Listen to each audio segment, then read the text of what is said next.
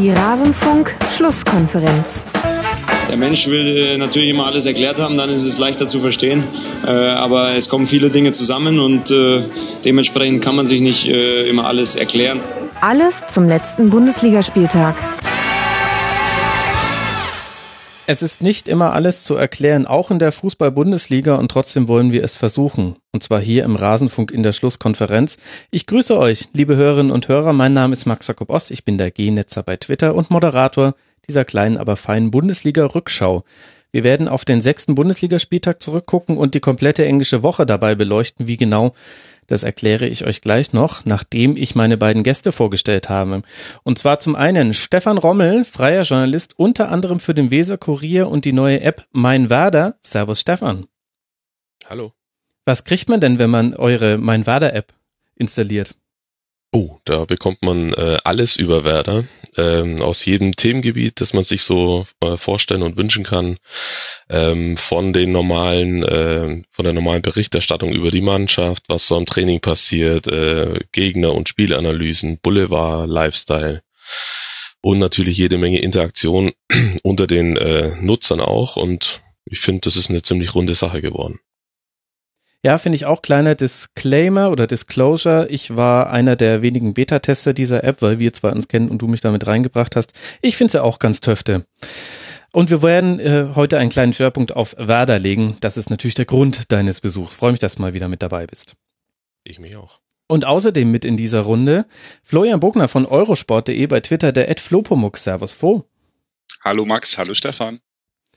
Ich will mit euch über den Bundesligaspieltag sprechen. Vorher muss ich aber noch eine große Ankündigung machen. Und zwar alle Supporter da draußen. Das heißt, alle, die im Rasenfunk Supporters Club Mitglied sind, egal ob mit 10 Euro monatlich oder mit einem Euro monatlich. Ich hätte gerne, dass ihr mal auf rasenfunk.de slash rsc geht. Also RSC wie Rasenfunk Supporters Club.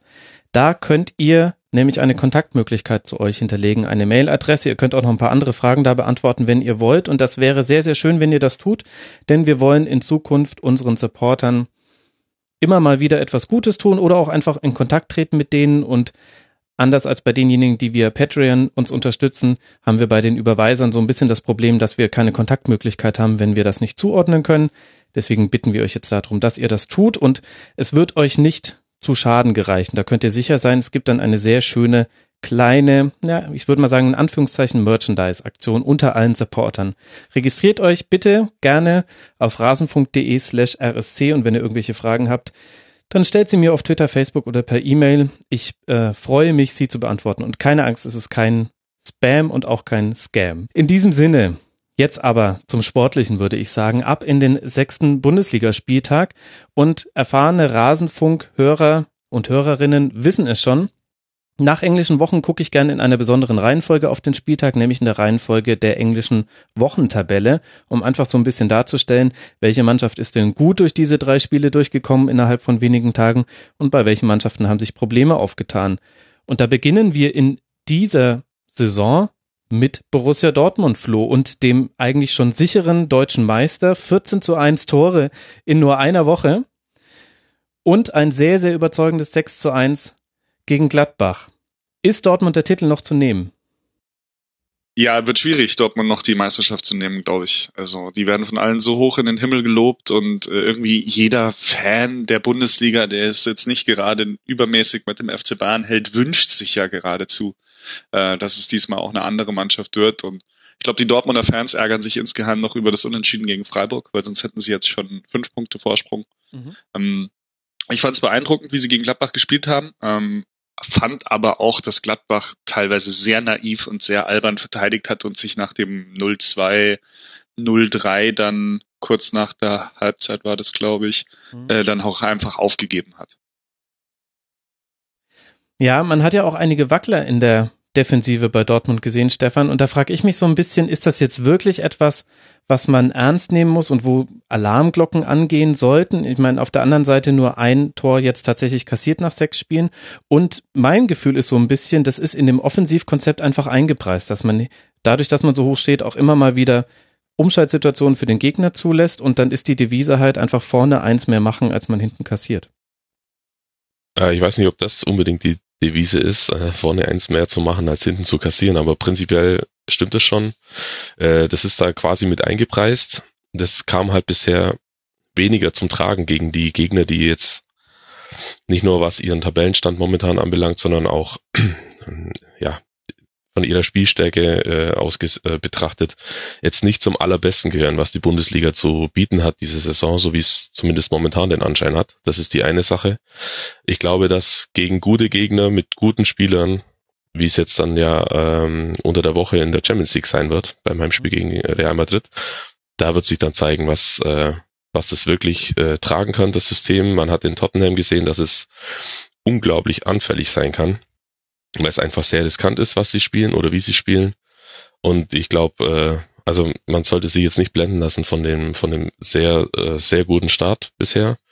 Äh, man muss ein paar Faktoren da schon mit einbeziehen und äh, ja, die beiden, also erstens, die Gegner waren überschaubar und zweitens, äh, mit den, mit dem richtigen, mit den richtigen Gegenmitteln ähm, und guten und guten Gegnern, guten mit guten Spielern, da wird es schon deutlich schwieriger werden. Das, das Spielsystem so durchzuziehen, wie sie es bisher gemacht haben.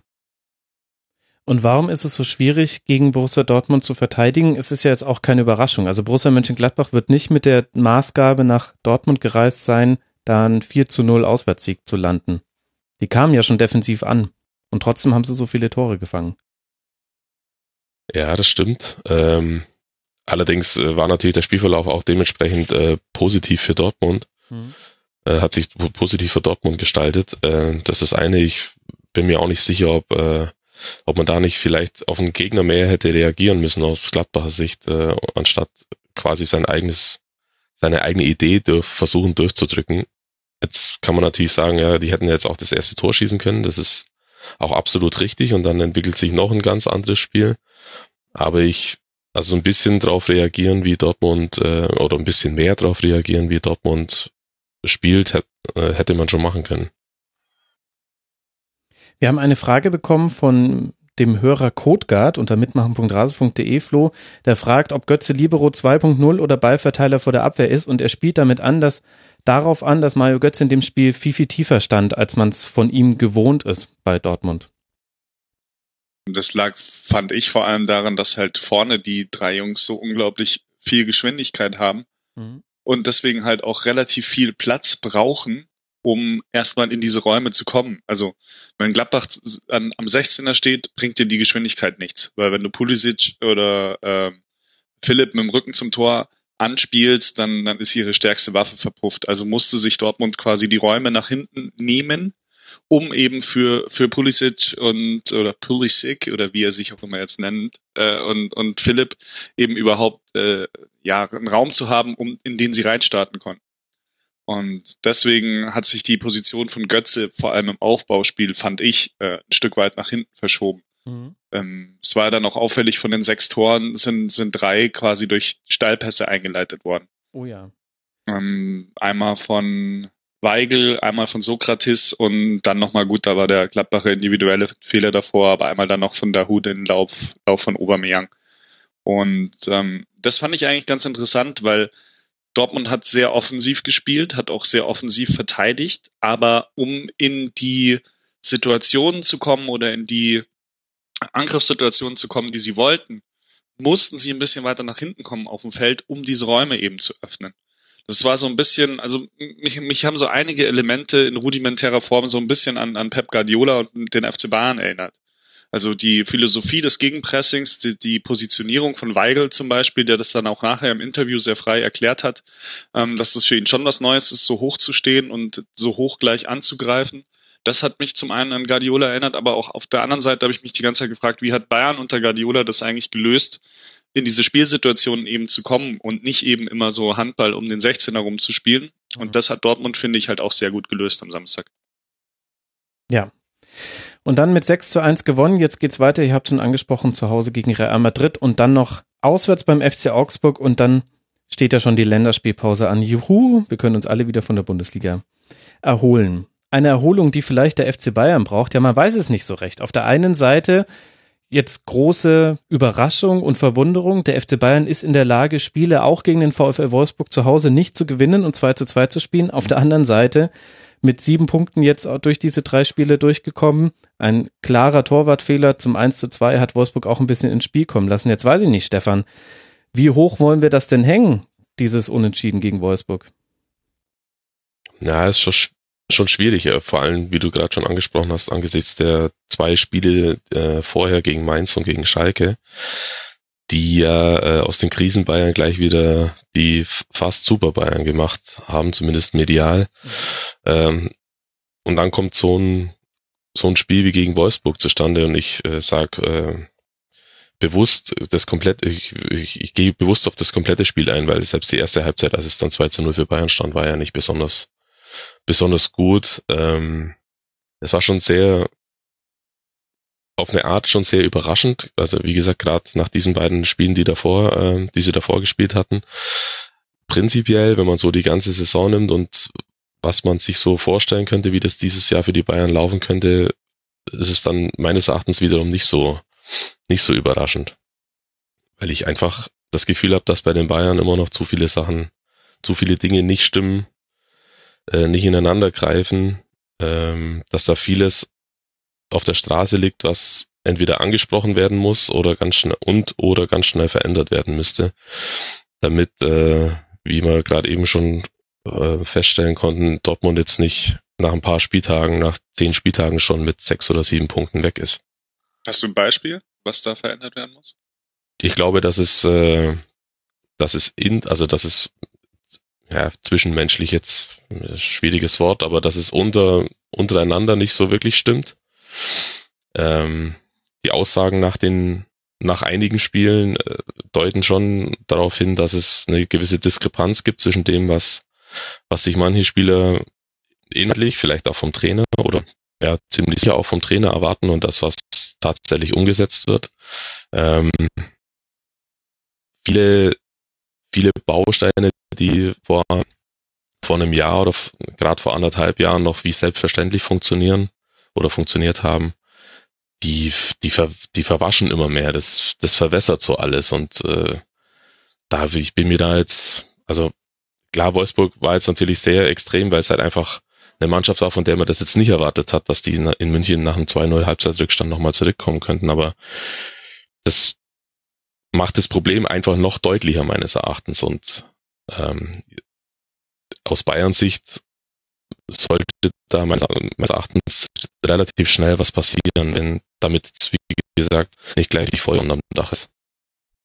Was die Bundesligaspiele anbelangt, das soll ich vielleicht noch dazu sagen. Ich glaube, dass es sich für die großen Spiele wie jetzt dann gegen, gegen Paris, dass es eine völlig andere Ausgangslage wird und dass es eine völlig andere, ja, vielleicht auch um sich selbst zu motivieren, sich immer wieder selbst zu motivieren, eine andere Sache wird ähm, in so einem Spiel sich jetzt nochmal zu beweisen oder wieder zu beweisen gegen eine, gegen eine aufkommende Mannschaft, als jetzt dann in der Bundesliga gegen Wolfsburg und gegen Freiburg und Frankfurt zu spielen. Das war ja auch irgendwie das Irritierende an diesem Wolfsburg-Spiel. Man hat unter der Woche eine stark rotierte Bayern-Mannschaft gesehen auf Schalke, wo man sich noch beim Anblick der Ausstellung denken konnte, huch, das ist jetzt aber ganz schön riskant, beim vielleicht schwierigsten Spiel dieser englischen Woche so viel zu rotieren. Und da hat die Einstellung so gestimmt, dass man dann letztlich einen überzeugenden Sieg einfangen konnte. Und jetzt steht gegen Wolfsburg dann die erste Garde auf dem Floh. Äh, auf, dem, auf dem Floh. Ich wollte dir die Frage stellen, nicht. Flo. Wer hätte das gedacht? Ich hoffe nicht, dass die auf mir stehen. auf dem Platz. Und irgendwie ist es so, tja, nur drei Schüsse aufs Tor. Ich glaube, das sagt schon alles. Zu Hause gegen den VfL Wolfsburg bei einem Wiesenspiel. Also Einstellungssache, Flo. Oder was anderes. Ja, also wenn man so ein bisschen an die Personalien rangeht, so wie du das jetzt gesagt hast, mir gefällt halt so die Mittelfeldbesetzung mit äh, Tolisso und Vidal war es, glaube ich, am Freitag. Ja. Äh, zu Rudi. Das gefällt mir noch nicht so. Also äh, Tolisso hat, hat gute Anlagen, aber ich finde, dass er sich in dem, in dem taktischen, in dem mannschaftstaktischen Gefüge teilweise noch ein bisschen schlecht bewegt. Und von Arturo Vidal kennt man das ja ohnehin. Bei dem ist es mit eingeplant. Aber wenn du zwei so Faktoren hast, ähm, und dann noch mit dem Rudi, der jetzt äh, zwar schon gute Spiele gemacht hat, aber den ich jetzt am Freitag auch nicht so überzeugend fand und der sich ja da, da auch noch so ein bisschen in die Rolle reinfinden muss. Ähm, das war, glaube ich, für mich so ein bisschen der heimliche Knackpunkt in dem Spiel, die, die, diese Mittelfeldkonstellation. Ähm, dann hast du halt einen Arjen Robben, der zwar in der ersten Halbzeit gut gespielt hat, aber der halt vorher auch krank war und auch erstmal wieder richtig in, in die Mannschaft kommen musste. Ähm, und dann eben auch nicht mehr so wirklich Impulse setzen konnte in der zweiten Halbzeit. Ähm, du hast einen Lewandowski, von dem ich, Entschuldigung, trotz sieben Toren immer noch nicht so wirklich überzeugt bin, was der so sich für einen Stiefel, was der für einen Stiefel spielt in der Bundesliga. Für mich konzentriert er sich viel zu sehr darauf, nur irgendwie am richtigen Fleck zu stehen, um dann letztlich die Tore zu machen mhm. und mit minimalstem Aufwand am Ende halt mit 30 Toren wieder Torschützenkönig zu sein. Aber mir fehlen da viele mannschaftsdienliche Elemente, viel, viel mehr Ball festmachen, viel mehr kämpfen, viel mehr die Abwehrspieler beschäftigen, was er bei Dortmund früher gemacht hat. Das fehlt mir bei ihm so ein bisschen. Und ja, dann kommt, dann kommt am Ende so eine Leistung dann zustande. Dann hast du natürlich auch immer einen Blockwechsel in der Innenverteidigung. Dann spielt einmal wieder Martin Asyle wie auf Schalke, dann spielen wieder Boateng und Hummels zusammen. Bei Boateng merkt man halt einfach auch noch ganz klar, dass der eine elendslange Pause hatte. Ähm, wenn man sich das 2-2 anschaut, da, da ähm, verliert er zuerst den Zweikampf im Mittelfeld, die den dort den äh, Wolfsburg erstmal äh, gewinnt, um in der Bayern-Hälfte zu sein und dann rückt er meines Erachtens auch völlig falsch dann wieder ins Abwehrzentrum ein und so kann die Davi frei zum Kopfball kommen. Also da fehlen halt einfach auch noch ein paar Prozente bei ihm. Und wenn man das dann alles in Summe nimmt, plus das, was Stefan gesagt hat, dann kommt dann sowas bei heraus und dann sieht es halt auch gleich viel schlechter aus als äh, auf Schalke drei Tage davor. Mhm kommen jetzt zwei schwierige Auswärtsspiele für den FC Bayern. Wir haben eins davon schon angesprochen, nämlich bei PSG und dann auswärts bei der Hertha. Das waren jetzt auch immer nicht die einfachsten Spiele. Wir erinnern uns unter anderem an die letzte Saison. Und da geht's in die Länderspielpause und da werden wir ja sehen, wie viel und wie intensiv über den FC Bayern gesprochen wird. Dass über ihn gesprochen wird, steht, glaube ich, außer Frage. Auf Platz drei der englischen Wochentabelle hinter Dortmund und den Bayern steht die TSG aus Hoffenheim mit sieben Punkten. Das heißt, ohne Niederlage durch diese drei Spiele durchgekommen. Gegen Hertha zu Hause 1 zu 1, auswärts bei Mainz ein Spiel zum 3 zu 2 gedreht und jetzt zu Hause gegen Schalke 04 2 zu 0 gewonnen, Stefan. Und ob trotz dieser sehr guten Bilanz würde ich sagen, da ist man auch mit ein bisschen Glück durch diese Woche gekommen. Ich fand in allen drei Spielen, am deutlichsten natürlich bei Mainz, wo man äh, zurücklag, gab es Situationen, in denen der Gegner mit ein bisschen mehr Fortune da den Dreier mitnehmen kann. Ja, absolut. Aber ähm, wie sagt man dann in solchen Phasen oder bei solchen Mannschaften dann äh, so schön, das macht dann irgendwie auch eine, eine Spitzenmannschaft aus. Da dann tatsächlich sie oh, immer wieder äh, mhm. raus, ja, rauszuwinden, hört sich jetzt echt platt an, aber so war es in Mainz, das Spiel habe ich relativ lang verfolgt, tatsächlich. Ähm, da waren die eine halbe Stunde überhaupt nicht auf dem Platz. Also so, so wie man es von Hoffenheim gar nicht mehr kennt. Und, äh, und dann kommen die zurück und äh, drehen auch durch zwei Standards. Äh, wenn, wenn aus dem Spiel raus schon nicht viel geht, äh, drehen die halt das Spiel dann noch hinten raus. Ähm, davor schon gegen Hertha auch nur eine Halbzeit wirklich äh, einigermaßen überzeugend gespielt, auch durch einen Standard äh, ein Tor erzielt. Und in der zweiten Halbzeit haben im Prinzip fast nur noch Berlin gespielt, hm. was auf, äh, auf in zweierlei Hinsicht äh, bemerkenswert ist, weil eigentlich beim Hoffenheim Heimspiel spielt Hoffenheim Fußball und Hertha BSC ist jetzt nicht unbedingt dafür bekannt, äh, großartig ähm, Offensivpower zu entwickeln, aber an dem Spiel war es tatsächlich so. Und jetzt am Samstag gegen Schalke hatten sie auch massig Glück. Also trotz äh, schnelles 1-0 äh, erzielt, aber danach hatte ja Schalke genug Chancen, da zumindest einen Punkt mitzunehmen. Ähm, aber ja, kommt halt gerade ein bisschen viel Positives dann auch zusammen, bisschen Spielglück dann dazu, äh, gute Standards, was auch noch nicht alle Mannschaften haben. Ich glaube, außer Dortmund und die Bayern haben jetzt, wisst ihr jetzt nicht, eine Mannschaft, die bisher äh, besonders raussticht, was Standards anbelangt. Und dann steht man oben mit, ich glaube, vier Siegen jetzt mittlerweile, wenn mich nicht alles täuscht.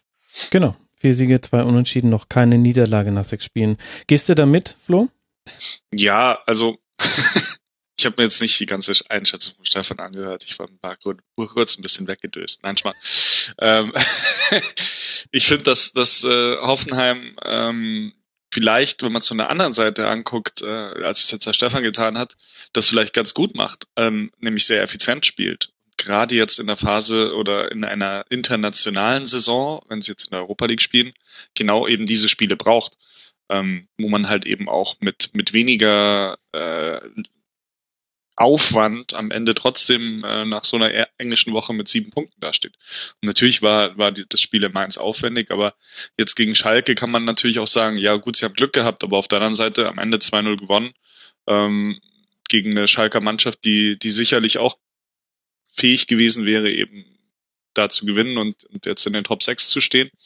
Und deswegen ähm, teile ich das dann nur zum, zum Teil, was der Stefan sagt. Andererseits fast sechs Kilometer mehr gelaufen als Schalke mit 118 Kilometern. Also komplett aufwandslos war jetzt äh, dieser 2 zu 0 Sieg auch nicht. Man ist von der Laufleistung her auch bei durchschnittlich 118 Kilometern, was über Bundesliga-Durchschnitt ist. Ja, die laufen, glaube ich, zwei Kilometer mehr als Bayern, so generell. genau daran orientieren sie sich wahrscheinlich auch immer. Äh, woran kann man das denn festmachen, Stefan, dass Hoffenheim das gerade noch nicht über 90 Minuten hinbekommt, mal ein Spiel zu kontrollieren. Man muss es ja nicht dominieren, aber kontrollieren wäre ja schon mal schön. Ja, vielleicht äh, ist es tatsächlich so einfach zu sagen, dass äh, so ein Spieler wie Rudi halt jetzt so schnell dann doch nicht ersetzt werden kann, der dann, mhm. wenn man zumal, wenn man einfach, äh, wenn man schon in Führung ist, ein Spiel tatsächlich dominieren kann. Also ein Spieler allein, dadurch wie er ähm, wie er variiert, wie er das Tempo anziehen kann oder halt mal rausnehmen kann, wie er einfach für eine sichere Ballzirkulation steht. Ähm, dass sie das momentan vielleicht noch nicht so, so drin haben ohne den Spieler. Ähm, ansonsten, ja, schwierig, schwierig äh, einzuschätzen. Zumindest aus der Ferne. Also dafür habe ich jetzt noch nicht so viele äh, Bundesligaspiele von Hoffenheim gesehen und die die internationalen, die waren ja äh, mit sehr viel Aufwand verbunden, alle drei, aber halt alle drei äh, verloren. Ja, muss man mal sehen, wie es jetzt weitergeht. Es geht jetzt auswärts nach Ludo Goretz und dann auswärts zum SC Freiburg. Dann geht's in die Länderspielpause und danach weiter mit dem Heimspiel gegen Augsburg. Aber eine erfolgreiche englische Woche mit all den Einschränkungen, die wir jetzt gerade gemacht haben und eine Erfolg. Aber das sind ja jetzt, Entschuldigung, ja. dass ich da reingrätsche, aber das sind halt jetzt so die drei Spiele, die Hoffenheim gewinnen muss, wenn sie irgendwie the real deal sein wollen dieses Jahr. Wenn du jetzt gegen Ludo Goretz irgendwie nicht gewinnst und dann in Freiburg irgendwie unentschieden spielst, ja, dann ist es halt doch nur so ein bisschen mediokre Kacke irgendwie. Sehr schön, wie du ein sehr, sehr kluges Wort mit einem sehr, sehr profanen Wort gerade verbunden hast. Ich glaube übrigens nicht, dass sie in Freiburg gewinnen. Ein kleiner Vorgriff schon mal. Ja, das kann ich mir auch gut vorstellen, dass das dann nicht funktioniert nach, nach Ludo Goretz. Aber wie gesagt, wenn sie gut sein wollen dieses Jahr, wenn sie richtig, richtig nochmal auch einen Schritt nach vorne machen wollen und eben nicht die typische, jetzt spielen wir mal in Europa und in der Liga wird's halt dann nur Rang 11 Nummer ablegen wollen, ähm, dann müssen halt diese Spiele, gerade Freiburg, Augsburg, die müssen sie halt dann gewinnen. Die Wochen der Wahrheit. Dö, dö, dö. Sehr gut. Wo, ich hatte schon angesetzt, eine andere Mannschaft zu, leben, zu loben, die nämlich in der englischen Wochentabelle auf Platz 4 wartet, und zwar der FC Augsburg mit sieben Punkten, drei zu eins Toren. Haben sie es geschafft, tatsächlich einmal zu gewinnen und, nein, zweimal zu gewinnen und einmal unentschieden zu spielen. Und zwar in Frankfurt gewonnen, zu Hause gegen Leipzig und jetzt ein 0 zu 0 gegen den VfB Stuttgart geholt, Stefan. Also erstmal verteidigt ja Augsburg ganz gut. Das ist recht einfach zu sehen. Aber jetzt, wenn wir uns mal das Spiel jetzt gegen Stuttgart angucken, was macht denn Augsburg gerade besser als ganz viele andere Mannschaften? Oder machen sie überhaupt was besser? Ja, du hast ja gerade schon angesprochen, die verteidigen halt sehr gut. Also die wissen, sie wissen A, was sie können und beschränken sich erstmal auf das, was sie wirklich gut machen können und das ist offenbar verteidigen. Äh, und B finde ich, dass sie sich äh, anders als was gerade bei Gladbach hatten, zumindest meiner Ansicht nach, halt unglaublich gut auf den Gegner einstellen können. Also da passiert, glaube ich, unter der Woche, beziehungsweise in den Tagen vor den Spielen, ziemlich viel im Trainerteam, was so Gegneranalyse und Spielvorbereitung äh, anbelangt. Ich will das den anderen Bundesligisten gar nicht absprechen, aber ich glaube gerade als Augsburg, der halt, äh, die halt einfach äh, die individuelle Qualität gar nicht mitbringen können im Vergleich zu fast allen anderen Mannschaften in der Bundesliga, müssen sie ja irgendeine Nische finden, wo sie besser sind. Und ich glaube, das machen sie tatsächlich richtig gut. Und mit dem Trainer wie Manuel Baum, der sowas dann halt auch forciert und sich selbst damit reinhängt, ähm, funktioniert das offenbar, zumindest bis jetzt. Also mit dem Start hat, glaube ich, keiner äh, gerechnet und mit dieser Punktausbeute nach der, aus der englischen Woche mit zwei Auswärtsspielen wahrscheinlich auch die wenigsten. ähm, finde ich schon einigermaßen bemerkenswert, wie sie sich bisher schlagen. Kann man das so auf die Formel runterbrechen? Erstmal das Spiel vom Gegner kaputt machen, in dem Sinne, dass der einfach nicht zu vielen Torabschlüssen kommt und alles, was dann vorne noch reinfällt, ist dann eben ein Bonus. Naja, ja, ja, vielleicht. Also man muss natürlich auch dazu sagen, dass er gegen Leipzig nach, glaube ich, vier oder fünf Minuten schon 1 zu 0 führen und was. Mhm, äh, nach, was natürlich gegen Frankfurt nach elf Minuten, ja. Und Frankfurt war auch relativ früh, genau, äh, was natürlich so ein Spiel dann schon gerade für eine Mannschaft, die, äh, die gut verteidigen kann, schon deutlich erleichtert. Und wenn man sich das Stuttgart-Spiel anschaut, ähm, also klar ist Stuttgart der Aufsteiger gewesen, aber Stuttgart wollte halt auch spielen wie ein Aufsteiger, aber Augsburg hat es halt nicht zugelassen. Also im Sinne von, wollte eigentlich gar nichts, gar nicht viel erstmal unternehmen, sondern sicher stehen und Augsburg genauso und dann kommt halt ein Spiel raus, in dem es nur zweieinhalb Torchancen gibt. Äh, also die, glaube, Augsburg spielt noch ein bisschen äh, in die Karten, dass sie halt immer noch als oder ja, immer noch oder wieder als als ein kleiner Gegner äh, gesehen werden, gegen den es in, gerade in dem Heimspiel einfach zu gewinnen gilt. Punkt. Und zwar für alle anderen Mannschaften, außer vielleicht äh, Freiburg oder mhm. oder Mainz. Aber alle anderen Mannschaften haben den ganz natürlichen Anspruch zu sagen, wir haben Heimspiel gegen Augsburg, das gewinnen wir. Punkt. Da geht es eigentlich dann nur darum, ob wir jetzt 1-0 gewinnen oder 3-1. Aber so ist es halt nicht. Und da so ein bisschen dieses Underdog-Image, äh, aus dem lebt's oder in dem und aus dem lebt sich's für Augsburg momentan ganz gut. Oh, kommt mir fast ein bisschen zu schlecht weg, irgendwie der Augsburger, finde ich. Also ich, ich finde halt schon, dass sie somit, die haben natürlich diese biedere Abwehr oder dieses biedere Grundverhalten, aber ähm, können schon auch Halligalli machen, so mit Kajubi, den finde ich super, mhm. wie der sich jetzt wieder da reingegroovt hat, nachdem er, glaube ich, jetzt schon die zweite schwere Verletzung dann auch mal hatte. Ähm, und auch Finn Bogerson, also ehemaliger Torjägerkönig äh, von der, der niederländischen Liga, glaube ich, vor so mit Marc Uth hat er, glaube ich, noch zusammengespielt, kann das sein? Bei Herrenlehn? Ich weiß gar nicht. Ja, es klingelt ganz leise, das kann sein, ja. Ja, irgend sowas. Also der war auf jeden Fall in Holland jetzt nicht besser oder schlechter als der Uth und der Uth schießt ja gerade bei Hoffenheim viele Tore und äh, Finn Bogerson ist jetzt auch nach einer längeren Verletzungspause eben wieder, wieder zurück und, und trifft. Und also ich finde das schon ganz anständig, was die auch nach vorne machen können, wenn sie dann, dann mal in die Situation kommen. Ich finde, da hat man jetzt auch Ansätze gesehen, die man schon gegen Leipzig erahnen konnte, auch gegen den VfB, dass Rani Kedira da auch nochmal eine andere Note der Spieleröffnung mit reinbringt, hat jetzt da zwei gute Spiele gemacht. Dass Daniel Bayer ausgefallen ist, hat man gar nicht so sehr gemerkt in diesem Auswärtsspiel beim VfB. Das fand ich nämlich auch noch sehr äh, bemerkenswert. Also, dass, dass der Bayer nicht spielt und aber eigentlich merkt man es gar nicht so richtig gegen. Also, es ist ein Kompliment für die Mannschaft. Es geht jetzt dann ins Heimspiel gegen Borussia Dortmund. Flo, was, was ist denn so dein Gefühl? Wie nachhaltig ist das, was man beim FC Augsburg da sieht? Dass es langfristig nicht Platz fünf sein wird in der Tabelle, das wird jetzt niemanden schockieren da draußen. Aber deinem Gefühl nach, wohin wird sich's denn bewegen im Mittel dann? Also es kommt halt, wie Stefan schon gesagt hat, immer sehr viel auf den, auf den Spielverlauf, wer macht das erste Tor drauf an.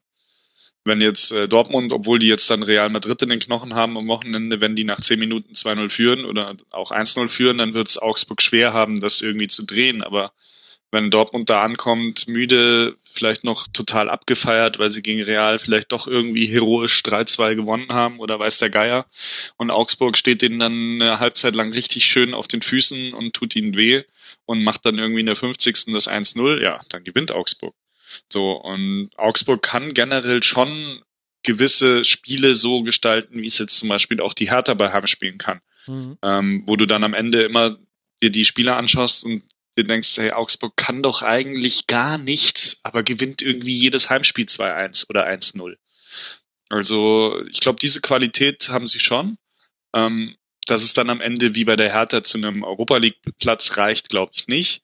Ähm, aber ich kann mir auf jeden Fall vorstellen, dass das Augsburg gar nichts mit dem Abstieg zu tun haben wird dieses Jahr, sondern sich halt irgendwo zwischen 10 und 11, 12 dann jetzt erstmal weiter oben bleiben und dann gegen Rückserie dann eben so 10, 11, 12. Das kann ich mir schon gut vorstellen. Zeigt ja schon, wie super der Start war, denn vor der Saison waren die Prognosen da bekanntermaßen ganz anders. Das habe ich jetzt aber auch schon häufig genug im Rasenfunk thematisiert, müssen wir nicht wieder drauf rumreiten. Ich glaube, ich habe sie auch auf den Abstiegsplatz gesetzt, ja. Das ist ja ehrlich von dir. Hat ehrlich haben eigentlich fast alle gemacht, bis auf die Augsburger.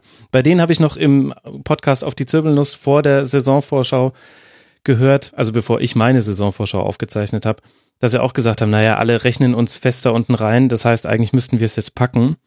Hat mich aber nicht ins Grübeln gebracht, ehrlich gesagt. habe ich schon zu häufig gehört von Mannschaften, die dann runtergegangen sind. Wenn wir weiter in der Tabelle gehen dieser englischen Woche, dann landen wir jetzt schon bei Leverkusen, die mit sechs Punkten, zwei Siegen in den beiden Heimspielen gegen den SC Freiburg und den HSV rausgekommen sind, aber auch ein 1 zu 2 in Berlin. Stefan, 8 zu 2 Tore jetzt nach diesen drei Spielen. Insgesamt steht man bei 12 zu 10. Die beiden Heimspiele, die man gewonnen hat, würde ich jetzt aber sagen, mit Freiburg und HSV auch beides Mannschaften mit Defensivproblemen. Deswegen die einfache Frage, wie stark ist Leverkusen wirklich? Äh, da würde ich zur Hälfte widersprechen wollen. Ich, ich bin nicht der Meinung, dass Freiburg defensiv schwach ist. Ganz im Gegenteil. Die hatten da tatsächlich einen ganz üblen Tag erwischt, eine ganz üble erste Halbzeit erwischt, äh, die eher die Ausnahme war als die Regel. Äh, aber in dem Spiel würdest du mir schon zustimmen, dass sie defensiv in dem waren. Ja. Genau, in dem, ja, ja, ja, genau. in dem Spiel waren sie furchtbar, aber äh, prinzipiell unterschreibe ich das nicht. Ja, stimmt. Das ähm, mhm. Lever ja, Leverkusen hat, äh, hat mich enttäuscht nach dem guten Spiel in München gleich am ersten Spieltag. In den Spielen danach ähm, und auch jetzt bei dem Hertha-Spiel wieder völlig unerklärlich, wie man dann nach dem, nach dem sehr überzeugenden Sieg, äh, nach dem ersten überzeugenden Sieg ein paar Tage später so eine Leistung abliefern kann. Völlig, völlig ohne Spannung, emotionslos, äh, sich über weite Teile des Spiels da quasi ergeben hat und erst am Schluss so ein bisschen aufgewacht ist. Ähm, und Hamburg kam jetzt meines Erachtens, mit Hamburg kam jetzt genau der richtige Gegner zur richtigen Zeit, um jetzt ein zweites Mal vielleicht die Wende einzuläuten. Ich werde so richtig schlau aus Leverkusen noch nicht. Ähm, zehn Gegentore war, hast du, glaube ich, gerade mhm. äh, gesagt. Äh, sagt schon auch einiges aus ähm, nach, nach sechs Spielen. Äh, Leno weiß auch nicht, macht es momentan jetzt auch nicht immer den allersichersten Eindruck. Die müssen sich, glaube ich, noch so ein bisschen noch mehr finden mit dem neuen Trainer und auch mit der neuen Struktur innerhalb der Mannschaft. Ich glaube, das dauert noch, aber die, dass sie Potenziale in der Mannschaft haben und dass sie hervorragende Einzelspieler haben, das steht da äh, außer Frage. Also ich glaube, also sie müssen jetzt mal langsam ins Laufen kommen und ich glaube, das wird auch jetzt in, in den nächsten Wochen äh, passieren. Kann es da sein, Flo, dass Lukas Alario, der jetzt endlich spielen darf, so das fehlende Puzzlestück bei Leverkusen ist? Denn die Offensivprobleme bei der Verwertung von Chancen waren ja sehr offensichtlich in den ersten Spielen. Das kann sehr gut sein, wenngleich sich das natürlich nach einem Spiel ja. noch nicht so ganz äh, gut sagen lässt, sage ich jetzt mal. Aber ich fand ihn gut gestern. Ähm, Heiko Herrlich hat auch vor allem gelobt, nicht nur, dass er eben in die Abschlusssituation gekommen ist, dass er seinen Riecher gezeigt hat, sondern dass er auch gut nach hinten gearbeitet hat. Also dass er wirklich ein, ein vollwertiger Stürmer eben ist und nicht nur einer, der, der dann vorne steht, einen Ball festmacht und, und dann reinhaut. Ähm, ich fand auch bemerkenswert, wie er den Ball querspielt vom, vom 3-0 mhm. auf Volland, dass er eben nicht einer ist, dann offenbar, der, der sich dann denkt, boah, geil, erstes Heimspiel, jetzt muss ich meinen Doppelpack machen und den haue ich ihm jetzt unter, den Giebel, sondern er sieht halt den Mitspieler und spielt ihn dann perfekt drüber und das war dann halt auf jeden Fall die sicherere und tollere und bessere Variante. Ähm, also ja, kann sein, weil, weil auch dieser Spielertyp von der, von der ganzen Physis her hat Leverkusen, glaube ich, gefehlt vorne im Sturm.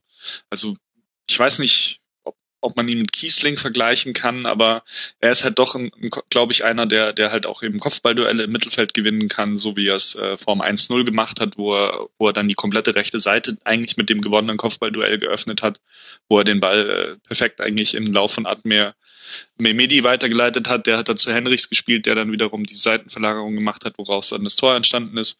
Und ja, insofern war er an allen drei Toren beteiligt und besser geht's ja nicht beim ersten Spiel ich finde generell Leverkusen ist, ist zu schlecht weggekommen. Wenn, ich fand Leverkusen eigentlich gegen Bayern besser als Wolfsburg.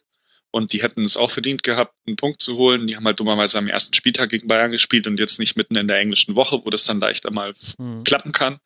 Ähm, gegen Hoffenheim hätten sie gewinnen müssen. Das war, das war ein bizarres Spiel einfach, dass, dass das unentschieden ausgegangen ist. Ähm, und bei der Hertha, ja, wie, wie schon gesagt und wie ich eigentlich auch schon seit Jahren sage, bei der Hertha kannst du halt immer mal 2-1 verlieren. Weil die Hertha halt einfach so ein 2-1 Heimteam ist. Ja, da fährst du hin, stellst dich danach hin, so wie der Baumgartlinger gestern und sagst, wir haben uns auch in Berlin alle einen Arsch aufgerissen und so schlecht war das nicht, aber du hast halt 2-1 verloren unterm Strich finde ich, ist Leverkusen dieses Jahr auf jeden Fall ein ganz heißer Anwärter auf, die ersten sechs Plätze. Hm, ich sehe auch die Ansätze, offensiv vor allem finde ich das sehr gut und auch sehr strukturiert. Also da steckt für mich ein Plan dahinter und ist nicht ganz so, weiß ich nicht, äh, willkürlich ein bisschen, wie es wie es noch letzte Saison war. Mhm. Die Einzelspieler sind da, die Mannschaft ist doppelt besetzt, auch auf vielen Positionen. Wenn jetzt dann auch so jemand wie der Leon Bailey, wie gestern mit zwei Torvorlagen, auch mal endlich ins Laufen kommt und, und das erfüllt, was man sich von ihm erhofft, ähm, dann ja, sollte Leverkusen ähm, vorne mitspielen. Aber jetzt geht's am Freitag, glaube ich, auf Schalke, richtig? Genau, das wird so ein bisschen der Lackmustest, finde ich. Ja, im Eurosport Player übrigens. Traust du dich wieder, das zu sagen? ich traue mich, das zu sagen, ja. ähm, also auf Schalke, ja, das ist, wie du schon sagst, das ist jetzt, glaube ich, so die, ähm, die Bestätigung dessen, was ich jetzt gesagt habe, oder die Bestätigung dessen, was Stefan gesagt hat. Wir werden es ja dann sehen auf Eurosport. Äh, Gratulation zu Matthias Sammer und Florian Henkel an der Seite, an der Stelle. Jan Henkel, ach Gott, ey, sag mal, heute ist wirklich irgendwas, irgendwie ist bei mir der Wurm drin, aber das macht so eine englische Woche mit einem. Ich hatte jetzt fünf Aufnahmen in acht Tagen. Das geht auch an mir nicht spurlos vorbei und da ist der Kader auch einfach nicht tief genug beim Rasenfunk. Ja, ich ich finde die zwei auch äh, sehr, sehr angenehm, auch so im internen Umgang. Also das erfreut mich sehr, sie als Kollegen zu haben. Sehr schön. Kannst mir ja mal hier in die Schlusskonferenz reinbringen, die beiden, freue ich mich. Aber bevor wir weiter träumen, sprechen wir über Hannover 96. Da ist es dann vorbei mit dem Träumen. Nein, stimmt gar nicht. Es fängt eigentlich erst so wirklich an, denn auch die sind ohne Niederlage durch diese drei Spiele durchgekommen. Fünf Punkte geholt, drei zu eins Tore erzielt. Es ging los mit einem Heimsieg gegen den HSV 2 zu 0. Dann erinnern wir uns alle an das Unentschieden beim SC Freiburg 1 zu 1. Und jetzt folgte Stefan ein 0 zu 0 gegen den ersten FC Köln der, also ich fand es nicht mal taktisch interessant, ehrlich gesagt, als neutraler Beobachter, also der etwas zäheren Sorte. Aber eigentlich ja aus Hannoveraner Sicht alles wunderbar, nichts passiert. Ja, so ist es. Und ich glaube, das zählt halt auch. Also ich glaube nicht, ich, es ist halt so, dass das zählt. Das Spiel gestern war langweilig, äh, bis auf ein paar Situationen, kaum was los. Äh, eine Mannschaft, die gar nicht großartig wollte und halt auf ihre Chance lauert, so wie in den anderen Spielen davor, gegen eine andere Mannschaft, die völlig verunsichert ist. Und das, was, was man sich vorher so vorstellen konnte, hat sich dann halt auch bewahrheitet. Aber äh, Hannover fährt damit äh, wunderbar. Äh, sechs Spiele gespielt, glaube ich, sieben oder acht Tore, Tore in diesen Spielen äh, sind da insgesamt nur gefallen.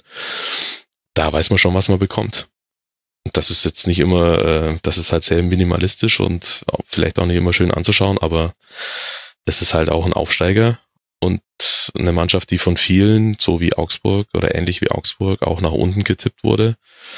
Und die haben halt trotzdem zwölf Punkte jetzt und also besser konnte es aus Hannoveraner Sicht kaum laufen. Und der Handik, glaube ich, war, das hat eine, hat ein, äh, was ziemlich Richtiges gesagt, finde ich. Äh, es war jetzt noch kein Spiel dabei, in dem man sagen konnte, der Gegner war besser als Hannover. Und das sehe ich genauso. Mhm. Und insofern äh, braucht sich keiner beschweren, dass die jetzt äh, noch kein Spiel verloren haben und schon zwölf Punkte auf dem Konto haben. In wenigen Worten sehr gut zusammenfasst, zusammengefasst, äh, finde ich. Äh, Flo, was hältst du denn von dem Breitenreiter-Hype, nenne ich es jetzt mal. Also es wird viel am Trainer festgemacht, was natürlich auch so ein bisschen damit zusammenhängt, dass die Ergebnisse unter Breitenreiter bei Hannover halt einfach hervorragend sind. Findest du denn das gerechtfertigt, das auch so auf seine Person zu konzentrieren? Nee, ehrlich gesagt nicht. Was also, kommt dir da zu kurz? ähm, ich weiß nicht, bei Breitenreiter der hat mit Paderborn schon mal eine sehr gute Anfangsphase in der Bundesliga hingelegt. Die Älteren unter uns werden sich erinnern. Mhm. Ähm, und dann kam hinten raus nicht mehr viel. Also Hannover wird sich auch in der Saison nochmal neu entdecken und nochmal neu erfinden müssen, weil das, was sie jetzt spielen, ist natürlich dem Personal, das sie haben. Also ich habe mir gestern nochmal so diese, diese Aufstellung, die elf Namen auf, auf der Zunge zergehen lassen und das ist, machen wir uns nichts vor, eine, eine, ja, eine Fahrstuhltruppe. Also wenn die in der zweiten Liga aufläuft so oder in der ersten Liga unten drin, ja, aber es ist halt keine Mannschaft, mit der du um Platz 6 mitspielen kannst. Wollen sie auch nicht, ist schon alles klar. Ähm, aber ja, also wenn jetzt dann mal so, so Gegner kommen wie äh, ja, die, gegen die sie dann wirklich auch mal die schlechtere Mannschaft sind auf dem Platz, dann, dann wird es auch wieder anders aussehen. Und dann bin ich eben gespannt, wie Breitenreiter dann darauf reagiert, wie das ganze Konstrukt funktioniert, wenn du dann mal drei Spiele hintereinander im Oktober, November äh, 0-3 verlierst, dann hast du die Kulisse in Hannover, die, die sich sehr mit sich selber beschäftigt oder mehr mit sich selbst beschäftigt als mit der Mannschaft. Und ja, also es ist eine schöne Momentaufnahme, darauf lässt sich für die bestimmt auch aufbauen, aber da muss man jetzt eben auch aufbauen und nicht sagen, äh, ja, das war's jetzt so, so kriegen wir das schon rum über die Saison. Das sehe ich nämlich nicht. Ein, ein kleiner Widerspruch, wenn ich darf. Klar. Gerne. Und zwar zum Thema Trainer. Ich finde, dass der Breitenreiter wieder Manuel Baum ein Trainer ist, der sich unglaublich viel mit dem Gegner beschäftigt und sich unglaublich, oder nicht sich, sondern seine Mannschaft, unglaublich gut darauf einstellen kann. Also exemplarisch nehmen wir das Schalke-Spiel, wurde wahrscheinlich auch schon ein paar Mal thematisiert, aber mhm. sein, das, was man eigentlich gewohnt ist zu spielen, so auszuhebeln und äh, einen Spieler äh, quasi in eine Spezialrolle zu, zu stecken, den Waldemar Anton, äh, und dann dem Gegner deswegen komplett äh, offensiv alles aus dem, äh, allen Wind aus den Segeln zu nehmen, das fand ich schon sehr, ist schon sehr bemerkenswert. Und das ist jetzt nicht das erste Mal, dass sie dann tatsächlich sagen, okay, wir, wir sind sehr flexibel, wir gucken einfach, was kann der Gegner gut, was können wir dagegen tun und so spielen wir dann auch. Und das finde ich gut. Insofern, äh, Trainer hat da, glaube ich, schon sehr viel äh, Anteil äh, jetzt nicht nur jetzt in der Bundesliga, sondern auch seit er da ist, äh, in den letzten äh, Zweitligaspielen würde ich, ich glaube nicht, dass Hannover aufgestiegen wäre ohne Trainerwechsel. Ja, da gehe ich mit. Auf jeden Fall. Was ja schon interessant ist, wenn man sich in Erinnerung ruft, auf Platz drei haben sie den Trainer gewechselt. Aber das ist eine andere Geschichte, die auch in die letzte Saison gehört. Vielleicht kann man zusammenfassend sagen, es kommen da zwei Sachen zusammen. Zum einen schon ein Trainer, der auf den Gegner reagiert und sie hatten so ein bisschen auch, finde ich, Glück des Spielplans, denn sie hatten jetzt gerade am Anfang immer Mannschaften, die mit sich selbst beschäftigt waren. Mainz 05 zu Hause, dann ja auch ein bisschen unglücklich, ehrlich gesagt, gegen Hannover 96 verloren. Dann eben Schalke, die da noch kein Ballbesitzspiel hatten, oder haben sie jetzt vielleicht auch immer noch nicht so wirklich. Dann gegen den VfL Wolfsburg noch unter Jonker, dann zu Hause gegen den HSV und jetzt den SC Freiburg. Vielleicht kommt die erste Phase, wo das, wo, was du gesagt hast, äh, Stefan, die ersten Spiele, wo sie dann deutlich unterlegen sind, wo man gucken muss, wie sie es dann machen, die wird wahrscheinlich erst sehr spät kommen. Also ich würde sagen, erst ab Spieltag 14, dann kommen Bayern, Hoffenheim, Hertha und Leverkusen, dann geht man in die Winterpause. Das sind jetzt mal so vier Spiele am Stück, wo ich mir denke, okay, da könnte es jeweils eng werden. Bin mal gespannt. Na, man muss sich, glaube ich, von den, von den Namen befreien. Also ich, die zweite Halbzeit gegen Freiburg war auch nicht gut. Da war Freiburg klar besser. Äh, also man sieht schon, dass sie auch äh, einen Einbruch haben können während der 90 Minuten, aber da hatten sie auch Glück. Aber ich finde, ich würde jetzt Hannover ein, ein, tolles Heimspiel gegen, sagen wir mal, Hoffenheim jetzt genauso zutrauen wie gegen äh, Augsburg oder Freiburg. Ich glaube nicht, dass es großartig mit Namen was zu tun hat. Okay. Kann gut sein. Finde ich schön, dass wir da auch so zwei so unterschiedliche Meinungen haben. Wir sind uns eh immer so häufig einig. Das bringt ja auch niemanden weiter. Jetzt geht's erstmal auswärts bei Borussia Mönchengladbach ran. Lasst euch nicht vom Namen blenden, liebe Hörerinnen und Hörer. Die können eh nichts. Die haben 6-1 in Dortmund. Ja, genau. So einfach ist es nämlich doch. Aber zu Gladbach kommen wir erst noch.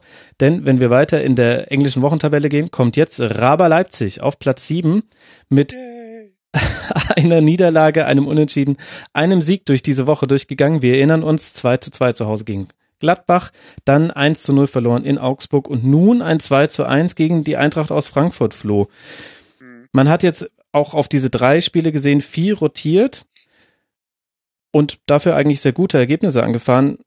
Auf dieses Spiel gegen Frankfurt bezogen, was kann man denn jetzt da für Erkenntnisse mitnehmen? Wie gut war es denn? Ja, äh, ich glaube, das war so ein, so ein Spiel, so ein Heimsieg, den du halt genauso irgendwie einfahren musst in der englischen Woche nach einem Bundesligaspiel unter der Woche und äh, vor einer Champions League Aufgabe.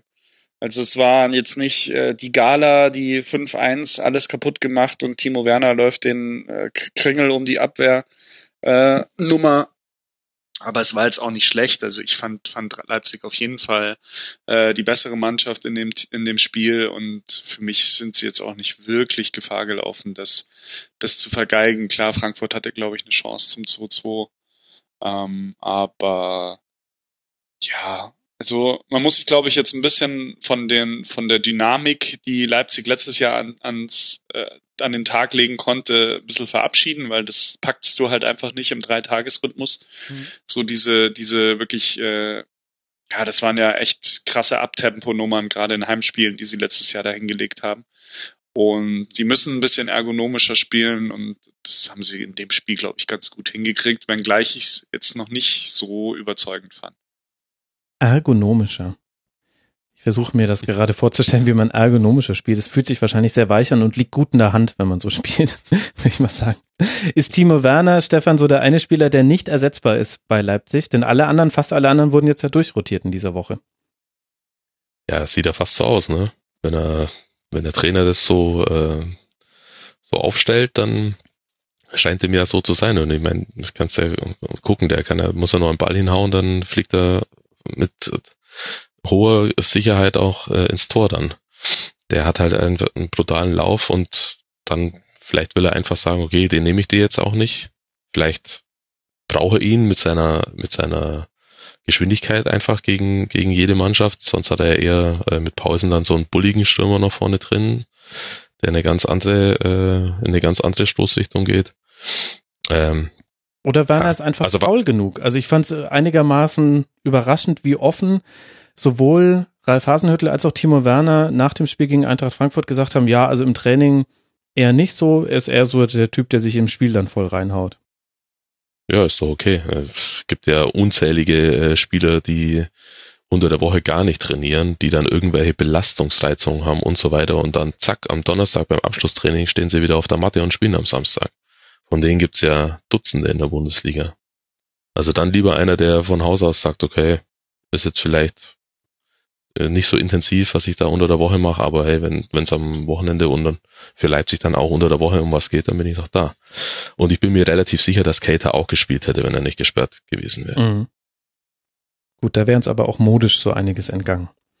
Das ist richtig. Das war eine schöne Nummer, muss ich schon sagen. Ich weiß ja nicht, aber wir, wir sind nicht der Mode-Podcast, das ist eindeutig der Millanton und vielleicht noch Colinas Erben, nicht der Rasenfunk. Ich fand, Flo, man hat jetzt gegen Eintracht Frankfurt auch hinten ein bisschen was zugelassen. Es hätte auch eins zu eins stehen können. Wir alle wissen nicht, war der Ball jetzt im Aus bei der Ecke oder war es nicht. Wäre auch reingegangen, wenn nicht vorher schon abgepfiffen worden wäre. Viel konjunktiv. Findest du denn, dass die Balance, Balance meine ich, bei Leipzig schon stimmt? Ich was? Die Balance. Sag's nochmal. Balance. Äh, nee, finde ich nicht, dass das schon so besonders super ist. Aber du hast halt jetzt auch mit, mit Klostermann und Upamecano zwei Spieler, die jetzt auch erstmal wieder in diese Mannschaft rein, rein müssen. Also Upamecano spielt jetzt halt äh, öfter mal Stamm, Klostermann war lange verletzt. Ähm, also ich, ich weiß immer noch nicht so richtig, was ich von Halstenberg halten soll, ehrlicherweise. Ob der für mich jemand ist, der in der Champions League äh, mitspielen sollte oder nicht, kann ich. Geht mir nicht. komplett gleich. Ich, ich, also. Ja, auch Willi Orban. Ich gönne es ihm, weil ich finde, ich glaube, er ist ein guter Typ. so, also ich, ich gönne es ihm, aber ich denke mir halt so, boah, wenn der halt dann mal gegen, gegen Cristiano Ronaldo oder so spielt, und ich meine, Leipzig will ja irgendwann mal so dahin, ähm, passt es dann mit dem Herrn Halstenberg? Weiß ich nicht so richtig. Ich finde auch, dass von Demme bin ich diese Saison noch nicht so richtig angetan. Ähm, bei dem ist natürlich auch sehr viel passiert, so mit, äh, ich, jetzt bin ich plötzlich Nationalspieler und, und Confed Cup und so. Ähm, ich glaube aber, dass er noch nicht so auf, der, auf dem Leistungsniveau ist, das er letzte Saison an den Tag gelegt hat. Und der war dann eben auch ein sehr, sehr wichtiger Spieler für diese Mannschaft in dem Konstrukt. Aber nichtsdestotrotz auch ohne Cater gegen Frankfurt Heimspiel 2-1 gewonnen. Ja, passt doch eigentlich in allem, alles in allem. Ich bin halt gespannt, wie es jetzt in, in Istanbul aussieht. Mhm. Weil das halt ein Spiel ist, das kannst du, glaube ich, nicht planen. Also dir da irgendwie einen Matchplan zurechtzulegen und dann dort zu spielen, ist, glaube ich, schwierig. Also da musst du, da musst du dich auf alles einstellen können. Und da ist halt für mich auch von einem 3-0-Sieg für Besiktas bis zu einem 4-0-Sieg von Leipzig irgendwie alles drin. Genau, das ist jetzt das Auswärtsspiel unter der Woche und dann geht's weiter nach Köln und dann hat man es auch in die Länderspielpause geschafft. Bei Rasenballsport Leipzig. Wir kommen so langsam zu den Teams, die eine durchwachsene Woche hatten, was aber noch nicht unbedingt gleich eine schlechte Woche sein muss. Das möchte ich damit nicht sagen. Hertha BSC hat sich jetzt vier Punkte geholt aus den letzten drei Spielen. Gegen Hoffenheim 1 zu 1, zu Hause gegen Leverkusen 2 zu 1 gewonnen. Und nun, Stefan, in Mainz 0 zu 1 verloren. Und neben der Frage, ob es jemals schon mal eine dämlichere rote Karte als die gegen Vedat Ibišević gab, äh, stelle ich mir vor allem die Frage, Warum schafft es Hertha nicht, sich mehr Torchancen pro Spiel zu erarbeiten? In diesem Spiel jetzt nur fünf Torschüsse gegen Mainz. Insgesamt haben sie in dieser Woche 19 Mal versucht, das Tor zu treffen. Fünfmal noch gegen Leverkusen, davon immerhin dann zwei Tore gemacht und neunmal gegen Hoffenheim. Das war noch der Bestwert. Warum tut sich da Hertha so schwer?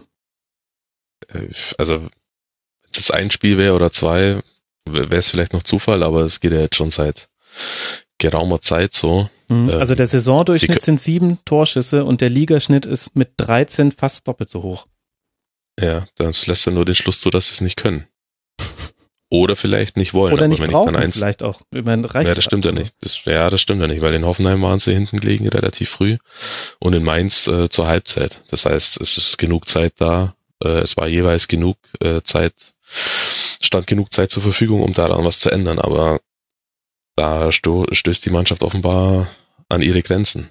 Also sie, das ist halt eine unglaublich gute Verwaltungsmannschaft, die, die sehr schwer zu knacken ist, gegen die es sehr schwer ist, äh, überhaupt zu Torchancen zu kommen.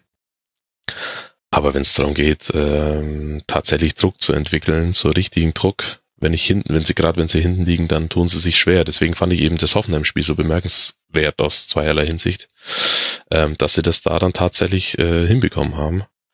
Äh, aber ansonsten ist halt, bleibt halt auf eine gewisse Art eine biedere Mannschaft. Also hört sich jetzt ein bisschen negativer an, als ich es eigentlich meine. Also, es ist halt einfach kontrollierter Fußball äh, in beide Richtungen. Ähm, ja, das war's dann aber halt auch schon. Augsburg schießt übrigens 13 Mal pro Spiel aufs Tor. Mhm, genau der Ligaschnitt von Augsburg. Hertha wie? Sieben, sieben, acht Mal. Siebenmal das ist wenig. pro Spiel. Jetzt in den ersten sechs Spielen. Hab's mir nochmal rausgelassen und das war schon die ganzen letzten Jahre so. Also das ist jetzt auch kein, kein neues Phänomen. Könnte das vielleicht auch erklären, warum man in der Auswärtstabelle immer solche Probleme hat. Also einfach in der Fremde so wenige Punkte holt. Letzte Saison 15. in der Auswärtstabelle. Diese Saison nach drei Spielen jetzt auch erst einen Punkt geholt kein Tor machst, dann bist du in der Auswärtstabelle halt immer relativ schlecht. Und zu Hause reicht's halt dann irgendwie noch, weil dann noch. Ja, zu Hause reicht's halt dann. Dann kommt halt so einer wie der Lecky, der halt im letzten Jahr keinen LKW getroffen hat für Ingolstadt und schießt halt irgendwie in jedem Heimspiel zwei Tore. Ja gut, dann. Liegt aber auch daran, dass Audi keine LKWs herstellt. Also. Oh, Junge. So, ähm, ja, also ich finde das, man muss sich jetzt nicht über die Härte auslassen, weil sie 1-0 in Mainz verloren hat. Das ist schon okay. Also ja, ich will auch gar nicht da jetzt irgendwie große das ist halt Krisenstimmung 2-1 daheim gegen Leverkusen und 0-1 in Mainz. So what? Schießen achtmal aufs Tor und einmal reicht's und einmal reicht's halt nicht. Dann sagt halt der Ibisevic, das war schlecht. Oder was anderes mit SCA. Das weiß man ja jetzt nicht so. Ja, das ist mir schleierhaft, was er da ja. sagen wollte. Aber auch bei der Hertha, da musst du halt jetzt auch abwarten, was machen jetzt die, die englischen Wochen mit der Mannschaft dann gibt's halt dann vielleicht auch mal Heimspiele, die du dann eben nicht 2-1 gewinnst, sondern 1-0 verlierst und dann ist es halt dann irgendwann blöd, wenn du nur siebenmal aufs Tor schießt. Ja, also ich will jetzt auch gar keine Krise herbeireden. Es ist der, der perfekte Durchschnitt vielleicht jetzt gerade härter nach sechs Spielen in der Liga. Zwei Siege, zwei Unentschieden, zwei Niederlagen, sechs zu sechs Tore. Das passt ja dann irgendwie. Enough said. Ja, genau. Geht jetzt weiter nach Östersunds auswärts und dann zu Hause gegen den FC Bayern. Das haben wir vorhin schon kurz angesprochen. Und kurz ansprechen wollen wir jetzt auch die Leistung des VfB Stuttgart in diesen letzten drei Spielen. Zu Hause gegen Wolfsburg 1 zu 0 gewonnen, in Gladbach 0 zu 2 verloren und jetzt Stefan ein 0 zu 0. Unser Hörer Lennart schreibt unter mitmachen.rasen.de, alles in allem ist er etwas enttäuscht davon. Natürlich kann man gegen den Tab Tabellenvierten Remis spielen, aber gefühlt lässt der VfB zu leichtfertig Punkte liegen. Stimmst du ihm da denn zu? Ja, aber nicht für das Spiel gegen Augsburg. Mhm. Also Wolfsburg ist klar, 1-0 gewonnen gegen eine Mannschaft, die äh, ganz schlecht war an dem Tag. Ähm, aber dann finde ich die beste, die beste äh, Leistung dieses Jahr, von, diese Saison von Augsburg war die erste Stunde in Gladbach. Da, da haben sie tatsächlich äh, Punkte liegen lassen. Mhm. Da haben sie sich überrumpeln lassen von einer guten individuellen äh, Aktion von Raphael. Und davor haben die ein Bombenauswärtsspiel hingelegt, finde ich, zumindest was, was äh, die Defensivbewegung äh, anbelangt, so wie man es von Stuttgart gar nicht mehr, eigentlich gar nicht kennt, selbst in der Zweitligasaison nicht.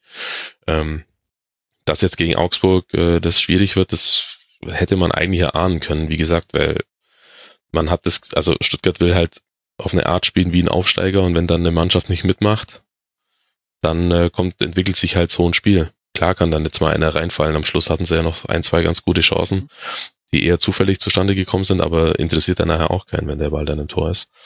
Ähm, das ist halt momentan so ein bisschen das Problem, dass ähm, Defensive zuerst. Mhm. Das ist auch völlig legitim, finde ich, für einen Aufsteiger, auch mit Klar. der, auch mit der, ähm, mit dem Kader, den sie haben. Sie haben ja wirklich, finde ich, sehr, sehr interessante Offensivspieler im Kader. Aber die sind halt in, in, ihrem, in ihrer Entwicklung noch nicht so weit zu sagen, wir fahren da jetzt nach Gladbach und spielen einfach mal mit. Das wäre auch, das wäre auch kein guter Plan meines Erachtens. Ja, das, und, weil dann äh, steht es halt nach einer halben Stunde schon 2-0 für Gladbach und dann ist das Spiel gleich vorbei. Und, und was man auch sehen kann, ist, wenn es dann, also wenn sie dann müssen, dann können sie ja auch nach, nach vorne spielen. Also hinten raus gegen Gladbach. Das Spiel war meines Erachtens bis fünf Minuten vor Schluss, obwohl es 2-0 für die anderen stand, noch nicht vorbei. Stuttgart hat, konnte da auf einmal wirklich sehr guten Offensivdruck entwickeln. Ähm, bei Schalke war es phasenweise auch so. Ähm, aber das sind noch ein, zwei, äh, ja, das sind noch Schritte, die in ein paar Wochen erst kommen, glaube ich. Also wie es für mich von außen darstellt, äh, ist halt die, die Marschroute ganz klar. Wir brauchen ein funktionierendes Defensivspiel und das machen sie gut. Ja. Ähm, und klar, drei Saisontore ist natürlich gar nichts. Ähm, andererseits haben sie damit auch schon sieben Punkte geholt. Da genau, also ne, wenn du hinten nicht so viele fängst, dann brauchst du ja auch nicht so viele äh, Tore schießen für Punkte. Was ich mich so ein bisschen frage, ist, also ich habe den VfB nur mit einem Auge in der zweiten Liga mitverfolgt. Und wenn ich jetzt in der ersten Liga, jetzt sind sie wieder voll in meinem Fokus, da finde ich, dass zum Beispiel so ein Spieler wie Terodde noch relativ in der Luft hängt. Und zum einen hat er ein bisschen Pech im Abschluss, das könnte irgendwie ein Leistungsproblem sein, also hat halt einfach gerade kein Glück. Und zum anderen finde ich aber auch, dass er nicht so wahnsinnig ins Spiel eingebunden ist. Jetzt weiß ich nicht, ob das schon in der zweiten Liga so war. Also hat es quasi auch taktische Gründe, dass man so wenig Chancen kreiert oder liegt es vielleicht auch eher daran, dass einzelne Spieler zum Teil ja auch verletzt, verletzt sind? Ginczek kam jetzt erst zurück jetzt im Spiel gegen Augsburg, der hat natürlich auch gefehlt. Was meinst du? Ich glaube, tatsächlich, dass der Zarodde ein Geschwindigkeitsproblem hat für die Bundesliga. Okay. Und das äh, spiegelt sich nicht nur in seinen in seinen äh, Aktionen im 16er wieder, sondern überall auf dem Feld. Also es ist halt einfach ein Riesenunterschied gegen einen aus der zweiten Liga, einen Innenverteidiger von Sandhausen zu spielen oder gegen Westergaard. Und dann kannst du einen Ball nicht mehr so gut machen, du hast ständig Druck und zwar einen ganz anderen Druck. Dann verspringt dir der Ball oder du gibst ihn schnell wieder her, spielst einen schlampigen Ball, einen Fehlpass, kommst mal zu spät im Tackling, wie die Szene vor dem, von, die dann äh, zum Elfmeter geführt hat in Gladbach, war ein Foul von Tarotte im Mittelfeld, wo er einfach nicht handlungsschnell genug ist. Dann geht er in Zweikampf, fault den Gegner, gibt's Freistoß, klar kannst du es immer noch verhindern. Aber das Foul an sich sagt, oder diese Szene sagt ganz viel aus über das, wie er sich auf dem Platz bewegt. Und da, ich will ihm gar nicht absprechen, dass der, ich, ich, ich finde, die Diskussion um, um Terodde geht am Ziel vorbei. Also jetzt regen sich alle drüber auf, dass er keine Tore schießt. Das stimmt. Hat er schon ein paar Chancen gehabt, auch jetzt in der Bundesliga, aber das eigentliche Problem ist nicht, dass er einen Ball nicht ins Tor schießt aus zehn Metern, sondern dass ihm das drumherum alles ein bisschen zu schnell ist, meines Erachtens. Und deswegen glaube ich auch, du hast gerade schon angesprochen, ähm, mit Ginczek äh, käme da eine ganz andere oder nochmal eine andere Qualität ins Spiel, wenn der jetzt ausnahmsweise mal fit bliebe ein paar Wochen und nicht sich übermorgen wieder irgendwas äh, irgendwo verletzt. Also Stuttgart hat genug an Offensivpotenzial, um, um eine ruhige Saison zu spielen. Momentan können sie es oder wollen sie es noch nicht so abrufen, wie sie es vielleicht, lass uns mal in zwei Monaten nochmal drüber reden, wie es dann ausschaut. Mhm. Ich finde mhm. den Plan, den sie sich zurechtgelegt haben, ein Schritt äh, nach dem anderen und aufbauend äh, auf, auf der Defensive was äh, zu entwickeln, den finde ich richtig. Das ist aber schon ganz witzig mit, mit Terodde. Das ist so ein bisschen so dieses Ebbers-Phänomen. Also es gibt halt Leute, die gehen davon aus, wenn du 20 Tore in der zweiten Liga schießt, dann musst du auch unbedingt mindestens 10 Tore in der ersten Liga schießen, aber so funktioniert's halt nicht. Also es gibt halt Stürmer, die, wie jetzt so ein Mintal zum Beispiel, der macht 25 in der zweiten und 20 in der ersten Liga, aber gibt halt auch viele Spieler, die halt genau das, was der Stefan sagte, eben haben, dass sie in der zweiten Liga dann doch gerade noch so handlungsschnell genug sind, um in die Situation zu kommen. Ebbers zum Beispiel oder auch so ein, es fällt mir da noch ein, so ein Mahir Saklik zum Beispiel, ja, der hat halt irgendwie 25 Tore in der zweiten, dritten Liga gemacht, aber in der ersten Liga macht er halt drei, weil ihm es dann halt einfach zu schnell ist. Und das muss man dann halt so einem Spieler auch irgendwo zugestehen, dass, dass es halt dann schwieriger ist und dass er sich da auch erstmal einstellen muss auf die anderen Gegebenheiten. Und deswegen finde ich das halt auch ein bisschen zu krass, wie man dann da an dem Terror da irgendwie rumnörgelt. Ja, auch wenn der Stefan recht hat, äh, er kommt dann in die anderen Situationen auch nicht so gut rein, aber ich finde, er, er verhält sich die Körpersprache und, und wie er spielt, finde ich eigentlich schon, schon gut. Also er lässt sich jetzt da nicht hängen. Nee, finde ich auch gut. Und er ist auch, ich glaube, auch für die Mannschaft sehr wichtig, weil er einfach ein, ein schlauer Kopf ist auch und, äh, und auch jetzt in der Phase, wo es für ihn gar nicht gut läuft, halt sich auch total ruhig verhält und nicht anfängt rumzumeckern oder sowas, sondern einfach weitermachen und ich glaube auch, der wird auch noch ein paar Tore schießen in der Bundesliga. Ähm, aber momentan, 20. nee, natürlich keine 20, aber äh, Petersen kam auch als Torjäger in die Bundesliga und ist jetzt ein Spieler für 20 Minuten und zwar immer am Schluss. Die trauen sich, trauen sich ja kaum, den mal von Beginn an aufzustellen. Naja, es ist jetzt ein bisschen so ins Negative abgedriftet, aber eigentlich, und damit sind wir ja auch gestartet, sieht es ja sehr gut aus beim VfB Stuttgart, jetzt auch nach dieser englischen Woche. Die Abwehr steht, es geht jetzt weiter mit einem Auswärtsspiel bei Eintracht Frankfurt. Und wenn wir bei stehenden Abwehren sind, dann müssen wir über Borussia Mönchengladbach sprechen. Die kommen jetzt nämlich als nächstes dran, haben einmal unentschieden gespielt, einmal gewonnen, eben gegen den VfB, gerade angesprochen, aber eben jetzt dieses letzte Spiel, Flo, beim BVB auch mit 1 zu 6 verloren. Und da du vorhin schon ein bisschen angehoben hast, über die Defensivleistung von Gladbach zu philosophieren, dass mhm. wir da jetzt hier genau weitermachen. Ich habe schon gemerkt, da hast du mich vorhin ein bisschen einbremsen wollen, weil das kommt ja alles noch. Ja. Also kommt jetzt. Äh, ich fand's unglaublich schwach, aber ich fand's auch äh, von der von der also ich würde gerne mal wissen, was der Kollege Hacking seiner Mannschaft vor dem Spiel gesagt hat, wie sie spielen soll. Und äh, weil wie das ausgesehen hat, das, also ich, ich fand's furchtbar. Am Anfang waren sie waren sie zu tief und dann waren sie zu hoch und dann hast du die ganze Zeit Spieler wie Westergaard oder Ginter, die halt nachweislich gegen schnelle, wendige Spieler äh, im 1 gegen 1 am Boden halt einfach Defizite haben. Hast du aber andauernd in diesen 1 gegen 1 Situationen. Mhm. Ähm, ich fand die, den, den äh, Sakaria, der bisher eigentlich eine sehr gute Verstärkung war, dem wurden halt auch in dem Spiel noch deutlich die Defizite und die Grenzen aufgezeigt. Hm, den Kramer habe ich irgendwie nie am Ball gesehen. Den habe ich auch nie irgendwie in Ballnähe gesehen. Also gerade die, das Zentrum eben mit, mit Zakaria Kramer und den beiden Innenverteidigern da hinten fand ich wirklich grausamst. Und ja, also dann, kriegst du halt in Dortmund sechs Stück. Fertig aus. Also mit der falschen Taktik und Einstellung ins Spiel gegangen. Würdest du da zustimmen, Stefan? Ja, das wissen wir ja nicht. Wie Flo ja gerade schon gesagt hat, weiß ja keiner, was Ansage war. Wir wissen nicht, wie sie sich darauf vorbereitet haben.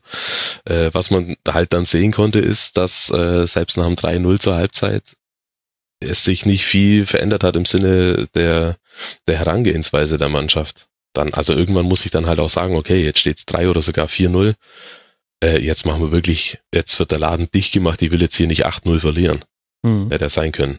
Gut, hat man das, also das 4-0, das 4-0 war so frech einfach. Also nach der Halbzeit eine Standardsituation, wo der Aubameyang A nicht gedeckt ist und dann auch keiner am Ball hinterhergeht. Also das geht halt nicht, finde ich.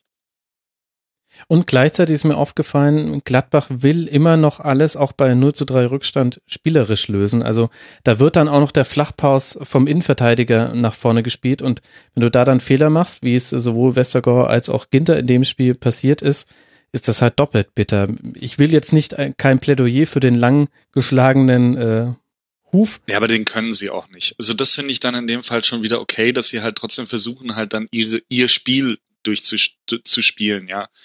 Ähm, aber es ist ein langen Ball, wer soll denn den festmachen vorne? Also sehe ich halt ja, auch keinen, der das dann Wobei dir einwechseln. Vielleicht muss dann ja auch gar niemand festmachen, sondern einfach weg. Äh, naja, nicht einfach weg, sondern schon mit Sinn und Verstand einfach hinter die Abwehr knallen und dann kann ich zumindest mal rausrücken. Den muss ja jetzt keiner festmachen, aber ich habe dann, wenn ich dann echt unter Dauerdruck bin, dann hau ich ja, den hinter die, ja, und dann, ja, dann ich halt wieder. Ratio, klar, aber und du hast ultraschnelle Außen. Du könntest, also allein mit Diagonalbällen, die du aus der Spieleröffnung herausspielst, das sind ja nicht immer gleich, du musst ja nicht immer den langen Ball so interpretieren, dass er mit dem Rücken zum Tor angenommen wird und dann gehalten werden muss. Es kann ja auch ein, gerade gegen so einen hochstehenden Gegner wie Dortmund, kann das ja ein Ball in die grüne Wiese sein, mit der Hoffnung auf einen Geschwindigkeitsvorteil, den Gladbach sogar gegen eine Mannschaft wie Dortmund auch hat auf einzelnen Positionen. Das sehe ich, das sehe ich genauso. Und ich glaube auch, ich glaube, Augsburg ist das nächste Spiel jetzt.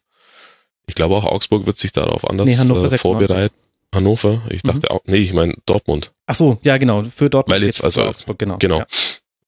Augsburg wird sich, äh, wird das, glaube ich, anders spielen gegen Dortmund. Also geradliniger, aber halt auch durchaus auch mal mit dem hohen Ball. Ich, mir fehlt halt prinzipiell bei Gladbach so ein bisschen so der Coach-Faktor. Weiß mhm. ich nicht. Weiß nicht, wie es euch da geht. Ja, ich habe meine Theorie im Rasenfunk schon häufig genug dazu erklärt. Das ist für mich so klassischer Hacking-Fußball im zweiten Jahr. Ohne De Bruyne und Perisic. Das war die eine Ausnahme.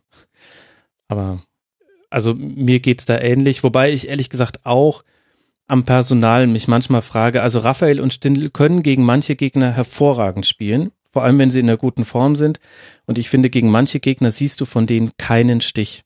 Also vielleicht mal einen guten Konter, weil sie beide in der Lage sind, ähm, den jeweils anderen oder jemanden wie Hazard dann steil zu schicken. Das hast du jetzt auch gegen Dortmund gesehen.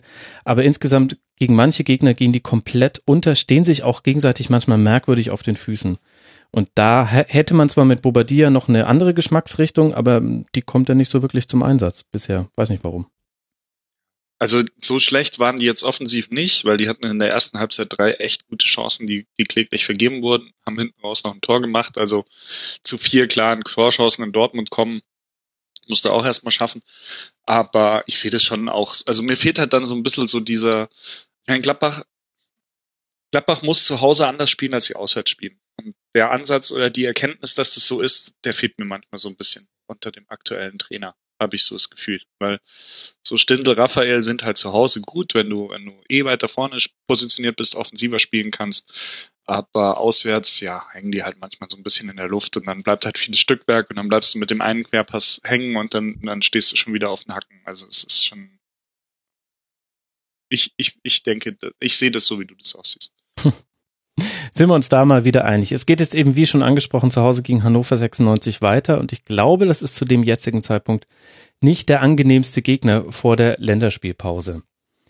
Eintracht Frankfurt hat in dieser englischen Woche nur einmal gewinnen können und zweimal verloren. Am schmerzhaftesten vielleicht der Niederlage zu Hause gegen den FC Augsburg 1 zu 2, dann gegen den ersten FC Köln auswärts 1 zu 0 gewonnen und nun gegen Rasenballsport Leipzig 1 zu 2 verloren. Stefan, wäre da mehr drin gewesen für die Eintracht? Hm, ja, gut, gegen Augsburg hat man vorhin ja schon mal kurz angerissen, ist halt unglücklich gelaufen, durch den Standard dann in Rückstand äh, zu geraten gegen eine Mannschaft, die gut verteidigen kann. Aber auch schon erwähnt, ist halt so ein, eigentlich muss ich so ein Heimspiel gewinnen Spiel gewesen. Äh, Köln hatten sie dann auch ein bisschen oder ordentlich Glück mit ein paar Schiedsrichterentscheidungen. Ähm, und ja, Leipzig kann man jetzt nicht hin. Ich glaube, letzte, letztes Jahr haben sie da relativ hoch verloren nach einer roten Karte, nach einer schnellen. Mhm, gegen äh, jetzt kann man, genau, kann man jetzt nicht hinfahren und sich äh, denken, da gewinnen wir jetzt einfach mal. Ein Punkt mehr hätte schon sein dürfen aus äh, Eintracht äh, Sicht und zwar der gegen im Heimspiel gegen Augsburg. Insofern ja, hätte man sich mehr erwarten können, aber es ist jetzt auch nicht viel passiert, finde ich. Nee, generell auch in allen sechs Spielen mit Beteiligung von Eintracht Frankfurt nur neun Tore gefallen. Das zeigt ja auch schon eine deutliche Richtung, Flo, wo so die Prioritäten bei der Eintracht liegen. Wie gefällt dir denn das, was Nico Kovac da umsetzt in Frankfurt? ich muss ganz ehrlich sein, ich habe von Frankfurt extrem wenig gesehen diese Saison. Also ich kann mir da kein, kein Urteil erlauben, ehrlich gesagt. Schade, ich kann nur beisteuern, ich kann nur beisteuern, dass ich gerade gelesen habe, dass Alex Meyer wieder am Fuß operiert wird und dass der Bobic erschüttert ist. Und dass ich halt so generell finde, dass das mit äh, Kevin Prince, Boateng äh, immer mal immer so ein zweischneidiges Schwert ist, wenn man den in der Mannschaft hat. Jetzt dürft ihr über Kevin Prince Boateng reden. Ich weiß gar nicht, ob ich das möchte. Nee, ich finde eigentlich im Zusammenspiel mit Halle kann das sehr gut funktionieren, aber halt auch nicht gegen jeden Gegner. Und Leipzig war ein Gegner, wo es, ich finde, sogar besser funktioniert hat, als ich es erwartet hätte. Also die Eintracht hatte ihre Chancen, aber da haben wir auch schon drüber gesprochen. Das ist vielleicht auch jetzt einfach das Leipzig im Jahr 2017. die lassen auch ein bisschen mehr zu. In, in einem Spiel wie gegen Gladbach hat das sensationell gut funktioniert mit Halle und Kevin Prince Boateng vorne drin. Aber zum Beispiel auch gegen Augsburg da hat's auch gefehlt und du hast halt dann zwei sehr, zwei Spieler, die über die Physis kommen und es kann reichen, muss aber halt auch nicht reichen. Das ist meine Meinung dazu. Wie gesagt, ich habe keine. Also Stefan hat vielleicht noch eine. Ja, sie haben äh, natürlich auch eine unheimliche Fluktuation wieder im Kader gehabt. Und äh, was letztes Jahr sehr gut funktioniert hat, erstaunlich gut, äh, dieses aus aller Herren Länder Spieler ankann und die dann hier zusammenbasteln, das braucht dieses Jahr vielleicht noch ein bisschen. War ja schon nicht mehr besonders gut. Äh, und jetzt haben sie quasi wieder zwei Schritte zurück machen müssen, dadurch, dass so viele wichtige Spieler weggegangen sind und neue gekommen sind. Ähm, insofern, klar sind sieben Punkte nach sechs Spielen ausbaufähig, aber nochmal, äh, da ist noch nichts passiert und die, die Basis, äh, die defensive Basis, die ist ja schon wieder ziemlich gut zu erkennen. Ja, absolut. Also wenn man so will, dann sieht man den Kovac-Fußball jetzt schon, schon wieder ziemlich gut. Was, glaube ich, ein äh, Problem ist oder wird, sind ihre Heimspiele. Ich glaube, die tun sich auswärts deutlich leichter als zu Hause. Habe ich so das Gefühl. Die bisherigen Spiele stützen deine These. War zwar auch beim einen oder anderen ein bisschen Pech mit dabei, aber und das hat man ja in der letzten Rückrunde auch schon gesehen. Da hatte man in der Rückrunde die Heimspielgegner, wo man dachte, na da müsste eigentlich was gehen. In der Hinrunde noch äh, Dortmund, Bayern und so weiter und so fort mit sehr guten Ergebnissen daheim bespielt und in der Rückrunde war es sehr, sehr viel zäher dann zu Hause. Unter anderem ja auch gegen den FC Augsburg. Wenigstens hat man das damals gewonnen. Aber wenn wir von Handschriften sprechen und von Trainern, die diese umgesetzt haben oder eben noch nicht, dann können wir auch sehr gut über den ersten FSV Mainz 05 sprechen, der aus seiner Sicht Gott sei Dank noch einen Sieg mitnehmen konnte aus dieser englischen Woche. So wurden es wenigstens drei Punkte bei drei zu sieben Toren. Es ging los mit einem 0 zu 4 beim FC Bayern, dann das schon vorhin mal kurz angesprochene 2 zu 3 zu Hause gegen Hoffenheim und nun eben ein 1 zu 0 gegen Hertha BSC. Stefan, siehst du denn schon eine Handschrift von Sandro Schwarz? Und wenn ja, wie sieht sie aus? Boah, das ist, boah, schwierig, das ist schwer. Oder? Ja, finde ich auch. Das ist echt schwierig. Also ich glaube gar nicht, dass so viel verändert wurde und wird. Äh, meinst du, es bleibt halt eine Mentalitätsfußballmannschaft? Auch mit dem äh, Trainer jetzt, der da ja sehr gut hinpasst, weil er ja eigentlich Mainzer ist. Ähm, was brutal wichtig war meines Erachtens war das äh, war der Sieg jetzt gegen Hertha gerade nach dem, äh, nach dem Spiel gegen Hoffenheim, das auf die Art zu verlieren natürlich schon ziemlich hart war. Mhm. Und du hast es über die äh, Zeit gebracht hat diesmal, ne? Äh, genau, natürlich gegen den Gegner, der offensiv hat man ja auch schon äh, deutlich schlechter aufgestellt ist als Hoffenheim. Ähm, aber es war trotzdem sehr wichtig, weil du dir dann halt Diskussionen, die dann selbst in Mainz dann jetzt langsam anfangen, angefangen hätten, äh, ein bisschen vom Hals halten kannst. Ich weiß nicht, ob alle so zu 100% überzeugt waren von der Schwarzlösung. Ähm, und wenn du jetzt äh, gegen Hertha wieder nicht gewonnen hättest, hängst, hätten sie oder wären sie noch tiefer unten drin gehangen, als sie es ohnehin schon tun. Insofern war das fürs Gemüt und für den Kopf und auch für die Ruhe um den Verein rum äh, brutal, ein brutal wichtiger Sieg. Und vielleicht auch mit Hertha im zweiten Heimspiel nacheinander auch der richtige Gegner. Ja, die Auswärtsschwäche von Hertha haben wir ja auch schon angesprochen. Da kam dann auch offensiv, also man stand nicht wahnsinnig, nicht so sehr unter Druck wie gegen Hoffenheim. Es gab auch keine Standard-Gegentore. Flo, wenn ich mir das, was Mainz bisher so auf den Platz gebracht hat, angucke, dann bleibe ich immer am Sturm hängen. Jetzt gegen Hertha war es Yoshinori Moto und Pablo de Blasis. Gefühlt sind die für mich 1,40 Meter groß und wiegen 30 Kilo. Kann das funktionieren auf Dauer? Ähm, nee, wenn du so fragst, glaube ich nicht, aber äh, du bist, was du isst, ne?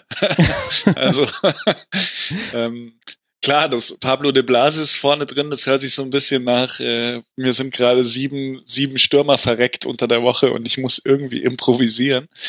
Ähm, ich meine, sie machen sie ja auch nicht total schlecht, das will ich damit ja nicht sagen. Auch, auch Muto, die bringen ja schon Wirbel damit rein, aber mir fehlt halt so komplett diese physische Komponente, die ich gerade bei Frankfurt hervorgehoben habe. So, ein so ein Mittelweg zwischen Mainz und Frankfurt würde mir eigentlich ganz gut gefallen. Ja, also es gibt halt so Spieler bei Mainz, die müssen dieses Jahr äh, aus sich rauskommen und ich meine leistungstechnisch einfach besser werden, weil sonst steigt Mainz ab. Ähm, so ein Muto muss halt einfach dieses Jahr mal zehn Tore schießen. Der Öztunali muss, muss äh, zu einem richtig guten Bundesligaspieler werden und das eben über 30 Spiele und nicht nur über 10. Ähm, Maxim kann sich nicht nur irgendwie so als Stehgeiger auf der 10 irgendwie, wie es teilweise bei Stuttgart auch in der zweiten Liga gespielt hat, irgendwie präsentieren. Und so einer wie Viktor Fischer, ja, der, der war ein überragender Jugendspieler, ähm, der Däne, den sie geholt haben. Der hat in der U17, U19 auch bei Europameisterschaften alles kaputt geschossen, aber der muss halt jetzt mit, mit 23 jetzt äh, zu einem zu einem guten und verlässlichen und tollen Offensivspieler in der Bundesliga werden, sonst wird es schwierig. Und ähm, ja, du bist, was du isst, ne? Also musst du halt schauen, als Mainz, du stehst zwar jetzt auf Platz 14, glaube ich. Mhm. Ja, aber du musst dir halt die Teams suchen deiner Kragenweite und wo die so stehen. Und ähm, ja, Köln ist halt noch dahinter, Werder, Hamburg sind vielleicht drei Mannschaften, die am Ende doch besser sein werden als Mainz. Dann bleibt dir aktuell nur Freiburg. Stuttgart hat einen Punkt mehr. Und Hannover haben wir ja vorhin gesagt, die sind jetzt richtig gut gestartet. Also ähm, ja. Alles andere als entspannt. Man muss jetzt vielleicht im Auswärtsspiel Wolfsburg äh, hinter sich lassen. Jetzt trifft Martin Schmidt auf seinen Ex-Verein. Solche Geschichten schreibt nur der Fußball. Ich freue mich schon auf die Vorberichterstattung. Das wird, glaube ich, sehr trainerlastig. Ist so ein bisschen mein Gefühl. Würde mich wundern, wenn das anders wäre. Könnte passieren. Das könnte passieren. Schalke 04 ist auch nur mit drei Punkten aus dieser englischen Woche herausgekommen, wobei man jetzt nicht so genau weiß, finde ich, war das jetzt ein wirklich ein nur oder liegt das auch an den Gegnern begründet und wie sehr wollen wir die Leistung versus die Punkteausbeute stellen. Ich fasse nochmal kurz zusammen. Es ging los mit dem Auswärtssieg bei Werder Bremen 2 zu 1, dann eine Heimniederlage gegen den FC Bayern mit 0 zu 3, die nicht so deutlich hätte sein müssen und dann eben eine Niederlage bei der TSG aus Hoffenheim mit 0 zu 2, die auch nicht so deutlich hätte sein müssen. Das haben wir vorhin im TSG-Teil auch schon kurz angesprochen. Stefan, wie stark schätzt du Schalke ein? Wo ist da die Wahrheit? Äh, auch noch schwer zu äh, schwer einzuschätzen. Also es ist schon vieles, es gibt schon viele Sachen, die Hoffnung machen, finde ich. Äh, Was meinst du damit? Vor allem, ja, Trainer ist natürlich schon super. Also da auch, ich, klar ist jetzt, äh, ist das jetzt gerade en vogue zu sagen, dass der jetzt voll toll ist, aber ich finde den, so, ich finde so ist es auch. In seiner, in seinem Auftreten, in dem, was er, ähm, was er inhaltlich macht, finde ihn wirklich richtig gut. Äh, was halt noch ein bisschen fehlt oder was total fehlt, ist so eine, so eine Ausgewogenheit im Spiel selber. Das schwankt mir bei Schalke immer zu, also in, in, innerhalb eines Spiels immer zu, zu arg hin und her. Also die kriegen es halt noch nicht hin, dass sie wirklich mal ein konstant gutes Spiel spielen, mit Ausnahme von dem allerersten Spieltag gegen Leipzig, ähm, um dann einfach auch konstant dann zu punkten. Also entweder gewinnen sie ein Spiel oder sie verlieren halt ein Spiel. Und selbst der, der Sieg hier, äh, der Sieg, Sieg in Bremen vor einer Woche, das war ja auch so hin und her. Das hätte ja genauso gut anders auch ausgehen können, das Spiel. Ja. Also man sieht schon, das Bayern hätte nicht so hoch äh, verloren werden müssen. Hoffenheim hätte vielleicht gar nicht verloren werden müssen. Dagegen hätten sie in Bremen aber verlieren können. Da sieht man schon, dass es einfach noch nicht so gefestigt ist, wie sie sich das vielleicht selbst erhofft hätten oder erhofft haben. Aber ich glaube schon, dass es noch kommt. Ich meine, es wird ja auch sehr viel rotiert dafür, finde ich. Also wenn wir schon bei 1,40 Meter großen, 30 Kilogramm schweren Spielern sind, dann können wir ja auch über Max Meyer auf der 6 sprechen. Also ich finde, äh, Domenico Tedesco legt jetzt allein durch seine Rotation, Umstellung auch nicht drauf an, dass sich die Mannschaft da erstmal so in einer festen Grundformation einspielt, wobei es natürlich von der Formation her immer ein 3-4-3 ist, was ähnlich interpretiert wird. Ja, aber vielleicht will er einfach nur Spiele gewinnen. Ja, ist auch okay. Also das, genau. ja, aber ja, nee, also hört sich jetzt äh, doof an, aber wenn er halt der, der Meinung ist, dass äh, ein Meier auf der 10 wie gegen Stuttgart spielen muss oder äh, als einziger Spitze, äh, Spitze oder im, im defensiven zentralen Mittelfeld, weil es eben der Gegner so, äh, so erfordert, dann stellt er halt so auf. Weil er ja das Spiel gewinnen mag. Der, der guckt ja jetzt nicht, äh, ich lasse jetzt hier 15 Spiele nacheinander äh, nur 14 Spieler spielen, damit ich hier eine Sicherheit und äh, oder was auch immer ähm, gewährleistet habe, sondern der will das nächste Spiel gewinnen und so stellt er auf. Insofern kann man sich darüber jetzt aufregen, dass er jetzt vielleicht zu viel rotiert, aber du hast ja gerade schon gesagt, äh, das, das Gerüst, das Schema ist ja immer dasselbe. Mhm. Und das muss ich dann, oder kann man auch von Bundesliga der Spieler dann auch erwarten, dass er dann mal auf einer anderen Position spielen kann. Also spricht das für Max Meyer, dass er auf so vielen Positionen eingesetzt wird? Oder man kann es ja auch so lesen, dass er nicht so wirklich weiß, wo er ihn hinpacken soll, weil es den klassischen Zehner jetzt in den meisten Spielen für Schalke 04 nicht gab. Richtig. E-, eher letzteres, glaube ich. Also der Spielertyp Meyer mit seinem, mit diesem tiefen Körperschwerpunkt und diesen schnellen Drehungen und auch der, der Übersicht fürs Spiel, der für den Spieler gibt's in dem, was sie momentan spielen, einfach nicht die Position. Und deswegen, vielleicht deswegen schiebt er ihn ein bisschen hin und her. Ja, und das kann ja auch gut funktionieren. Also hat ja auch jetzt gegen Hoffenheim gut funktioniert. Ich glaube, da wird wahrscheinlich auch die Spieleröffnung eine Rolle gespielt haben, dass er da Max Meyer hingestellt hat auf diese Position. Andere Spieler dafür, finde ich, Flo, die blühen richtig auf oder zeigen vielleicht auch zum ersten Mal, was sie so wirklich auf dem Kasten haben. Konoplyanka fällt mir da als erster ein. Der war auch in unserer Saison Rückschau mit Dirk Grosse-Schlamann von Sky einer der Spiele, wo wir etwas kritischer drüber gesprochen haben. Jetzt er fand halt den Weinziel scheiße, glaube ich. Hat er, glaube ich, dann auch mal gesagt. Die konnten irgendwie nicht miteinander. Ja, aber hm, kann man ja, ja. trotzdem, kann man ja trotzdem ja, versuchen, sich nicht ganz so hängen zu lassen. Und dafür jetzt aber auch gegen Hoffenheim einer der wichtigsten Offensivspieler, vor allem zusammen mit Harid, unglaubliches Offensivgespann. Ist das so die größte Entwicklungsmöglichkeit auch noch für Schalke? Denn gegen den Ball, das hat ja auch Stefan, finde ich, auch schon super rausgearbeitet, stellen sich halt auf den Gegner ein und versuchen dem erstmal seine Stärken zu nehmen. Und mit dem Ball habe ich schon auch den Eindruck, dass sie auch einen Plan verfolgen, der pro Gegner ein bisschen variiert. Also da versucht man auch auf Schwächen einzugehen, die der Gegner vielleicht hat oder einfach Räume, die er anbietet. Aber ist das so das, wo sich äh, Schalke noch am weitesten entwickeln muss, damit es dann vielleicht auch mit der Konstanz besser wird, die Stefan auch angesprochen hat? Also ich denke, mit den Außen ist das nicht so das Problem. Ich, ich weiß halt immer noch nicht so richtig, wer bei Schalke eigentlich vorne die Tore machen soll. Und wie die das jetzt da machen, die da so ein äh, Committee, würde man beim äh, American Football sagen. Mhm. Dann spielt mal der, dann spielt mal der, dann spielt mal der. Also jetzt hat die Santo gespielt, Burgstaller, finde ich, kommt jetzt unter Tedesco und mit der Spielweise eben nicht so gut zum, zu tragen wie in der letzten Saison. Der kann ja eigentlich nicht viel, aber halt Tore schießen. Und diese Stärke hat, haben sie letztes Jahr deutlich besser zur, zur Geltung gebracht als äh, dieses Jahr. Und nehmen sich da halt auch so ein bisschen, finde ich, bisher seine, seine, seine Stärken. Ähm, ja, also klar, offensiv müssen sie noch ein bisschen mehr machen noch ein bisschen besser agieren und zielgerichteter agieren. Eine Beobachtung, die ich halt ganz, ganz bemerkenswert finde, ist, äh, ich finde einfach die Erwartungshaltung auf Schalke ist jetzt, äh, hat sich der Realität ein bisschen mehr angepasst als im letzten Jahr.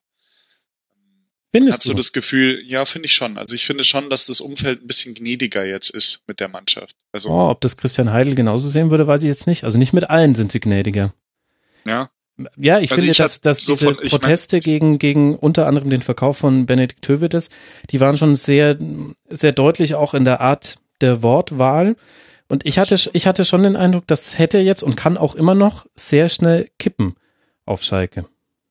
Ja, aber an den einzelnen Personen, aber dass die jetzt per se mit, mit neun Punkten irgendwo auf Platz sieben oder acht stehen, richtig? Mhm, ja, sieben. Ähm, das ist, glaube ich, aktuell jetzt nicht, dass da, dass da alle Leute sagen, das ist total scheiße. Ja, okay. Das wäre halt die letzten zwei, drei Jahre schon so gewesen. Ich glaube, dass ihnen natürlich hat es wehgetan. Natürlich schreit jemand oder schreien viele, wenn Höwe das äh, weg, weg, weggeht. Aber ich glaube, dass das halt alles in allem ein bisschen mehr, ja, jetzt so auf Stand wieder ist und nicht die Anspruch und Wirklichkeit so weit auseinander. Habe ich schon das Gefühl. Klar, das wird immer wieder ein bisschen und Herr, Heidel äh, sieht das bestimmt anders als ich. Hm. Aber ja, und bei zu, zu Tedesco muss ich sagen, ich habe den ja letztes Jahr ein bisschen beobachtet, weil ich ja doch ein leichtes äh, Fable für Erzgebirge Aue habe. Mhm. Ähm, bei dem fällt mir halt auf, dass der halt wahnsinnig pragmatisch ist. Also ich habe hab neulich fast lachen müssen. Irgendjemand hat behauptet, äh, Aue hat den taktisch besten Fußball der zweiten Liga letztes Jahr gespielt unter Tedesco. Also das kann man jetzt natürlich sehen, wie man will, aber ich finde, der hat den halt einfach absolut stumpf die Basics irgendwie eingetrichtert äh, hat dann eine Dreierkette hingestellt und äh, hat vom Abstoß weg quasi wirklich wie, wie als ob Pylonen wären, da die Spieler pla platziert und dann ging der Ball nach außen und dann ging er lang nach außen und dann wurde er irgendwie von dort versucht ins, ins Zentrum zu befördern. Also es war alles ganz klar Schema F und das hat halt in der zweiten Liga gut funktioniert. Aber warum hat er das so spielen lassen? Weil halt das Spielermaterial aus seiner Sicht nicht mehr hergegeben hat und das hat dann prima funktioniert und dafür, dazu geführt, dass Auer, die eigentlich wirklich kaum eine Chance hatten, drin zu bleiben, am Ende drin geblieben sind. Und jetzt bei Schalke zeigt er halt, dass, dass er halt auch da sehr pragmatisch ist und halt so spielen lässt oder so spielen will, wie die Spieler das halt hergeben. So. Dass natürlich dann noch ein paar, so wie Max Meyer, Spieler drin sind, die sich auch erstmal, wo er auch erstmal noch einen, einen Platz finden muss. Aber ich, ich finde die Message in dem Fall wichtiger als äh, das, wo spielt er eigentlich. Die Message ist, er spielt. Mhm. Und ja. ich finde es wichtig, dass ein Trainer auf Schalke sagt, Max Meyer spielt bei mir. Wo weiß ich zwar noch nicht und wie und ich stelle ihn jetzt mal auch hier hin und dahin, aber das findet, finden wir schon, aber der spielt. Und das hat er dann schon seinen Vorgängern so ein bisschen voraus, finde ich. Wenn wir schon so über Trainer sprechen, und wie sie pragmatisch an ihren Kader herangehen, dann können wir jetzt auch wunderbar über Martin Schmidt sprechen beim VfL Wolfsburg, der mit zwei Unentschieden gestartet ist, das heißt noch ungeschlagen als Wolfsburg-Trainer. Wir erinnern uns, Andres Jonker wurde entlassen nach einem 1 zu 2 beim VfB Stuttgart und dann gab es eben zu Hause ein 1 zu 1 gegen Werder Bremen und das vorhin schon angesprochene 2 zu 2 beim FC Bayern. Und Stefan, in der Berichterstattung ist mir sehr extrem aufgefallen, wie das am Trainer festgemacht wurde, dieser Punktgewinn, weil Martin Schmidt einfach eine sehr gute Bilanz gegen den FC Bayern hat. Findest du denn das auch auf Basis der gezeigten Leistung gerechtfertigt? Puh, ja und nein. Also äh, im ersten Spiel gegen äh, Bremen, Bremen mhm. war es so, dass die erste Halbzeit tatsächlich gut war, beziehungsweise sie war so, wie es für den Kader eigentlich angemessen sein müsste. Äh, die zweite Halbzeit war dann quasi äh, das genaue Gegenteil davon. Mhm. Insofern hat mich auch das Spiel in München eben gewundert, ähm, dass sie da nochmal noch mal so zurückkommen können bei dem Spiel, das eigentlich tot war. Aus Wolfsburger Sicht. Ähm, Herr Schmidt, ich weiß nicht genau, ob äh, was ich mit ihm, mit I, also mit der Konstellation Wolfsburg und Martin Schmidt anfangen soll, wenn ich ehrlich bin. Irgendwie habe ich, hab ich das Gefühl, der passt da überhaupt nicht hin.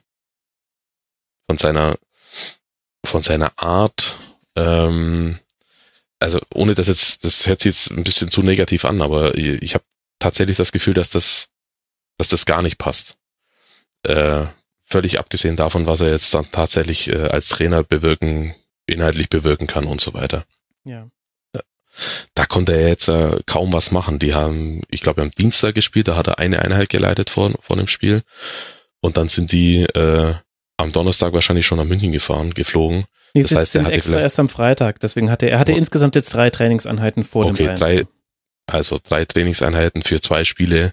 Da finde ich, kann man äh, kaum was, also kann man ihm kaum was zuschreiben, außer dass er halt den Geist in der Mannschaft mal wieder geweckt hat. Also dieses dieses immer wiederkehrende Wolfsburg-Phänomen, äh, das wir jetzt im letzten Jahr, glaube ich, schon zum dritten Mal hören, dass Spieler danach sagen, ja, der ist jetzt, der bringt jetzt hier einen neuen, äh, mhm.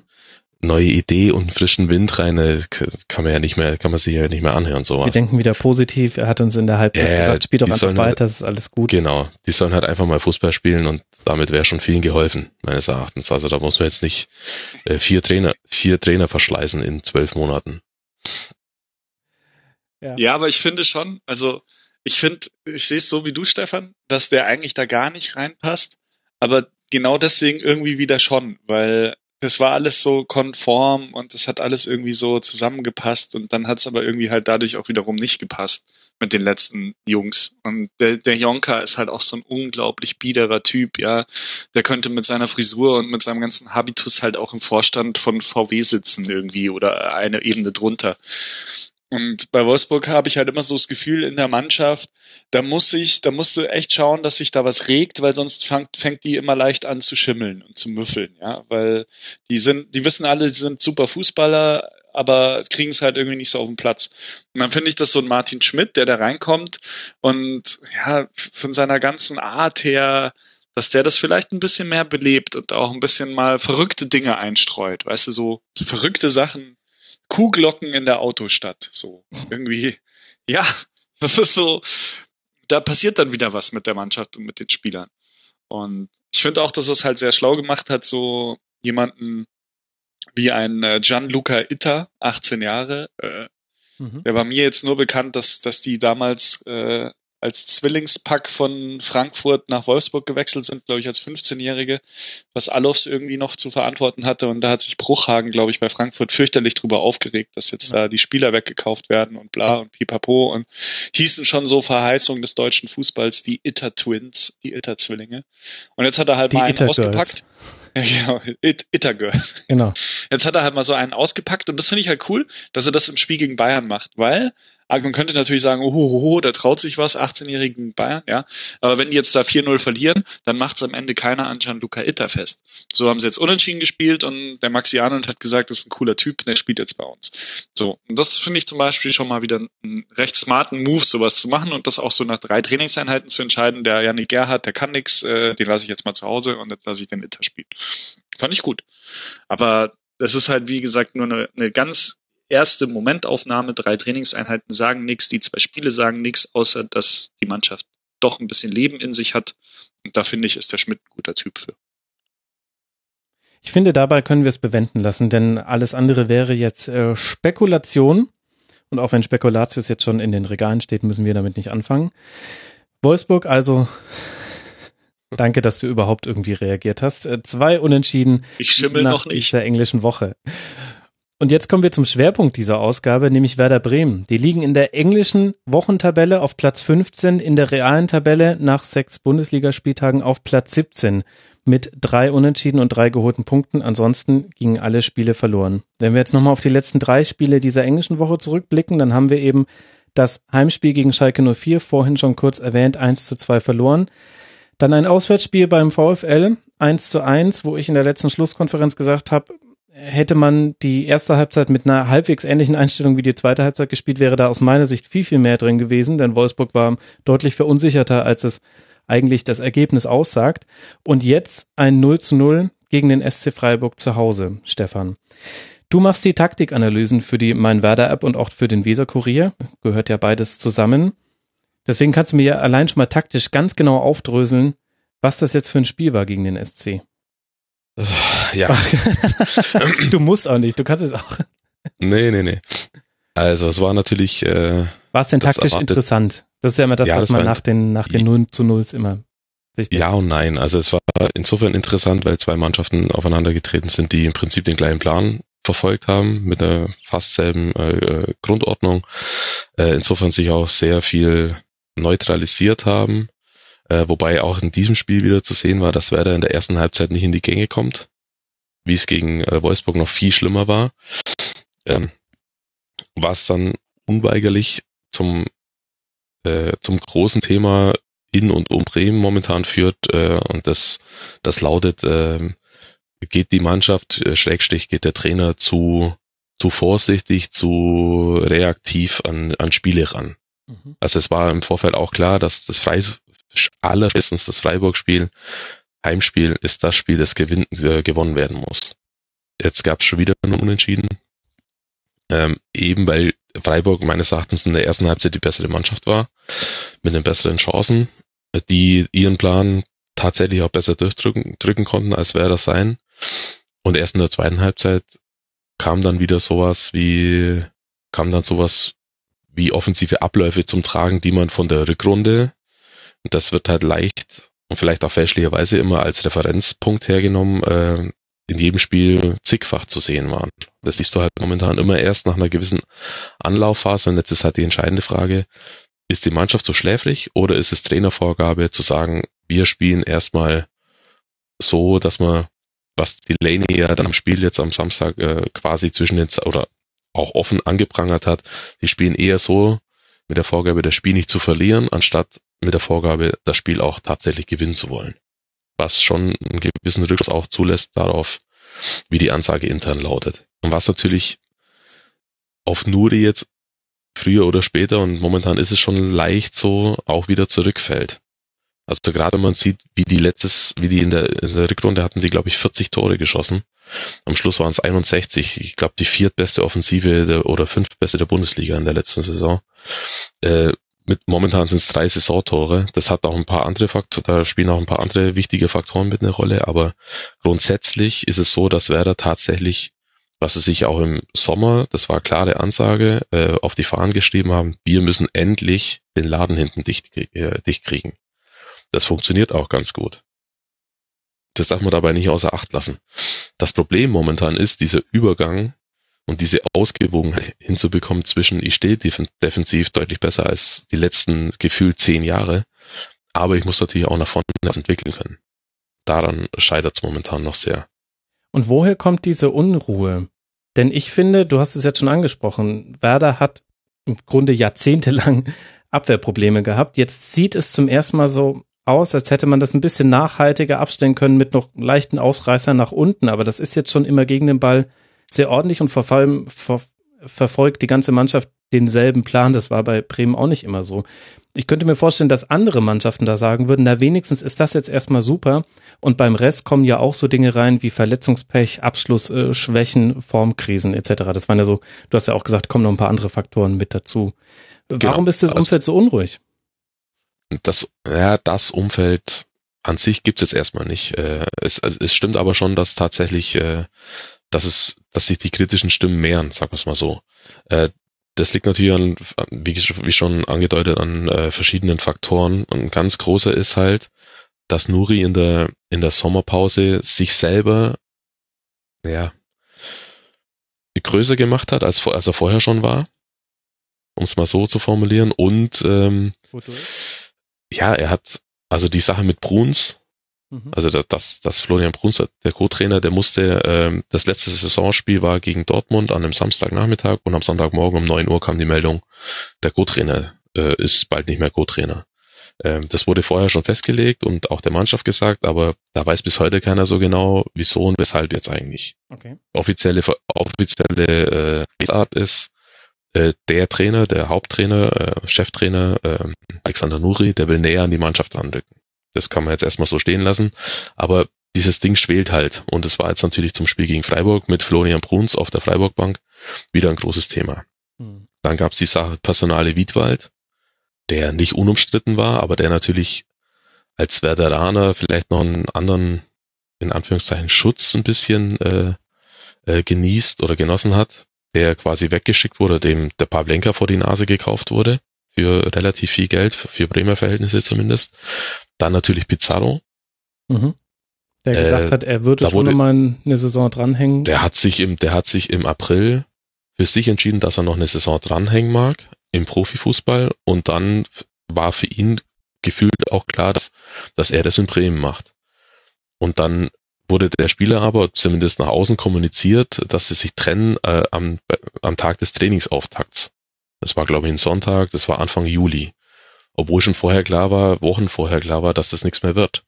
Also es gab so ein paar Dinge, die einfach auch in der Kommunikation nicht wirklich äh, glücklich gelaufen sind und insofern sind es halt Dinge, die jetzt eben immer wieder oder sich wieder auf den Trainer zurück abwälzen. Mhm. Gerade so ein Spiel wie jetzt gegen Freiburg, danach gab's hunderte von Leute, die gesagt, die, die behauptet hätten, kann man natürlich nicht nachweisen, aber die halt dann nach so einem Spiel rausgehen und sagen, ja, hey, der Pizarro vorne drin, der mag vielleicht nur 10 Minuten Luft für 10 Minuten Luft haben, aber der knipst da halt da eins und dann gewinnst du da 1-0. Das ist natürlich viel Fan-Talk, aber das so, das macht halt so ein bisschen die Reibung momentan aus. Und dann kommt dazu, dass Max Kruse jetzt ausfällt. Eigentlich der Spieler äh, der Rückrunde, der die Mannschaft quasi im Alleingang getragen hat. Junusovic ist nicht dabei, der Kapitän, der hat, äh, der ist auch äh, verletzt. Moisander ist jetzt am Samstag erst zurückgekehrt, der wichtigste Innenverteidiger, sowohl defensiv als auch für den Spielaufbau. Also das ist vielschichtig, das, die Probleme sind vielschichtig und es wird halt, wie gesagt, jetzt viel am Trainer festgemacht, äh, der aber, und da muss man ihn auch meines Erachtens in Schutz nehmen, fast gar keine andere Möglichkeit hat, als so spielen zu lassen, wie er momentan spielt. Weil man darf halt nicht vergessen, welche Spieler jetzt nicht mehr da sind. Pizarro selbst gemacht, okay. Grilic wollte weg, ist nach Hoffenheim, den, der wurde immer unterschätzt. Den, das, man sieht jetzt total, dass sie aus dem, aus dem Zentrum im Mittelfeld halt ein Problem haben, das Spiel zu entwickeln. Mhm. Ähm, äh, Gnabry, der sie in der Vorrunde am Leben gehalten hat, ohne, glaube ich, elf, elf oder zwölf Tore. Ohne die Tore von dem in der Vorrunde ist der Ofen aus zur Rückrunde. Und dann ist Nuri wahrscheinlich auch schon gar nicht mehr Trainer, weil das, also ohne den wären die schon 17 oder 18er gewesen und abgeschlagen. Das, und das sind Spieler, die in der Art nicht ersetzt wurden. Ja. Im Kader. Werder ist Achter geworden letztes Jahr, relativ gute Platzierung für Bremen, aber unabhängig von dem hatten sie auch eine inhaltliche Basis meines Erachtens, auf dem Transfermarkt aktiv zu werden, um zu sagen, guck mal, bei uns entwickelt sich jetzt mal wieder was. Nach fünf, sechs Jahren Abstiegskampf zu, äh, zum ersten Mal haben wir wieder eine, eine Perspektive nach vorne. Und am Schluss haben sie jetzt fünf Spieler eingekauft. Davon ist einer ein Torwart, also bleiben noch vier Feldspieler und der andere ist ein Chinese, der noch nicht mal bei der U23 spielberechtigt ist. Also sie, es ist einfach auch nicht genügend Geld da gewesen, um aus dieser, wie ich finde, relativ guten Ausgangsposition jetzt auch personell wirklich nach vorne zu gehen.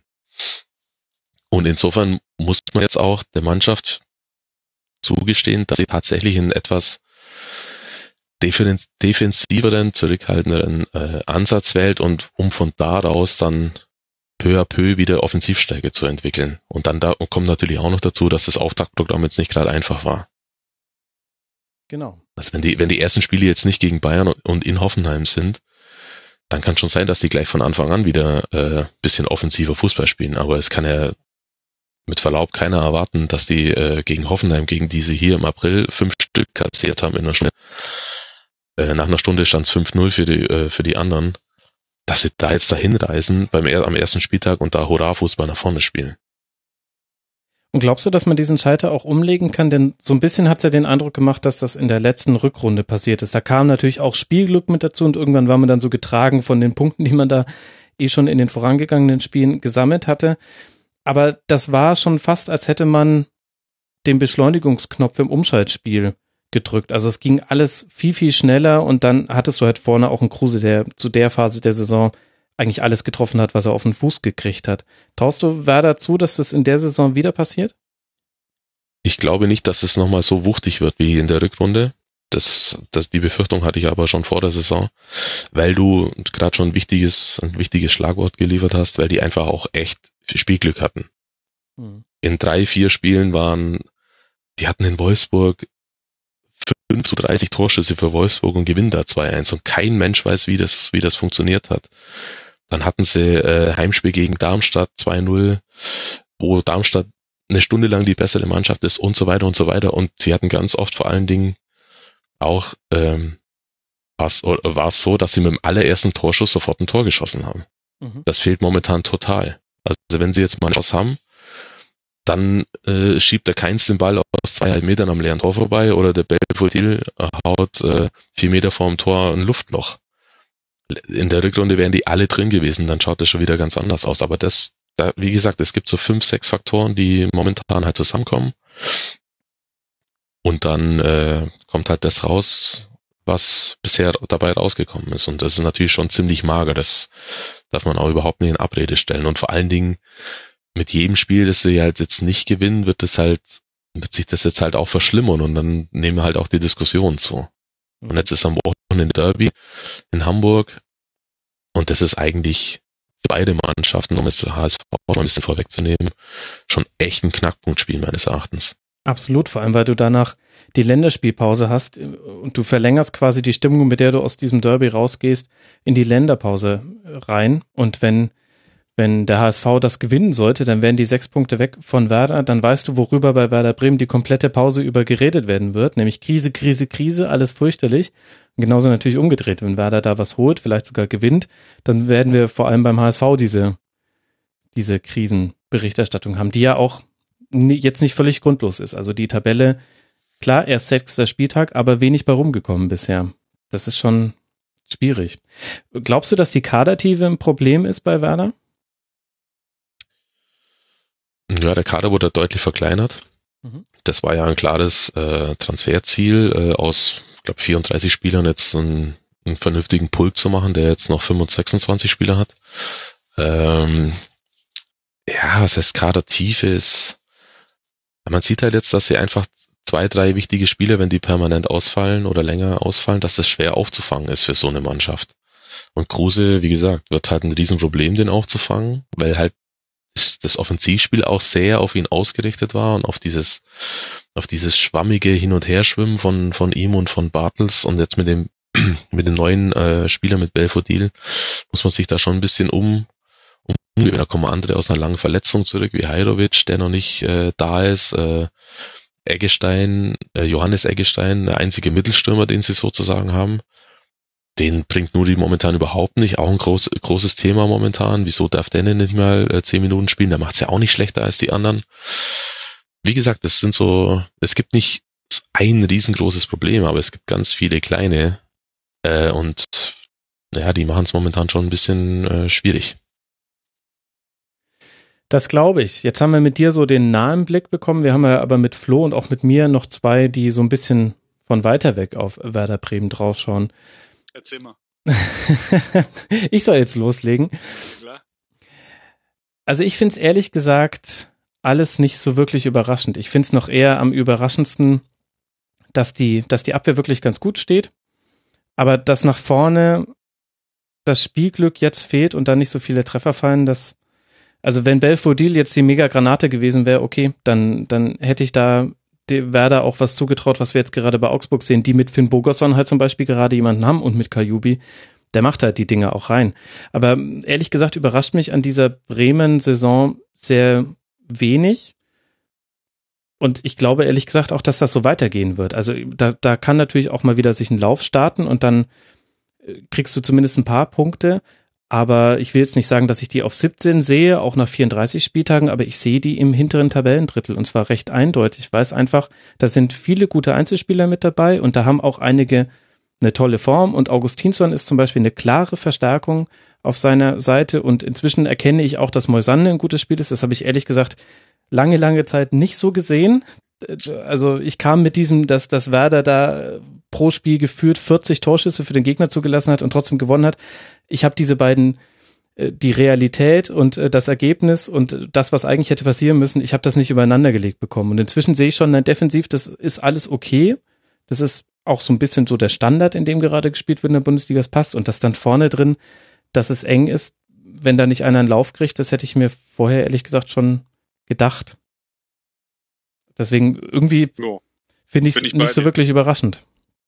Ja, bin ich bei dir. Aber was Stefan schon sagte, also diese, diese kleinen Nebengeräusche und vor allem halt alles, was, was die Person Nuri betrifft, das muss halt aufhören, weil nur so, so kann dann Werder auch erfolgreich sein. Und dann lässt sich halt auch so eine Phase, wo ein Kruse fehlt und wo du nur drei Punkte aus sechs Spielen holst, dann auch einfacher besser überstehen.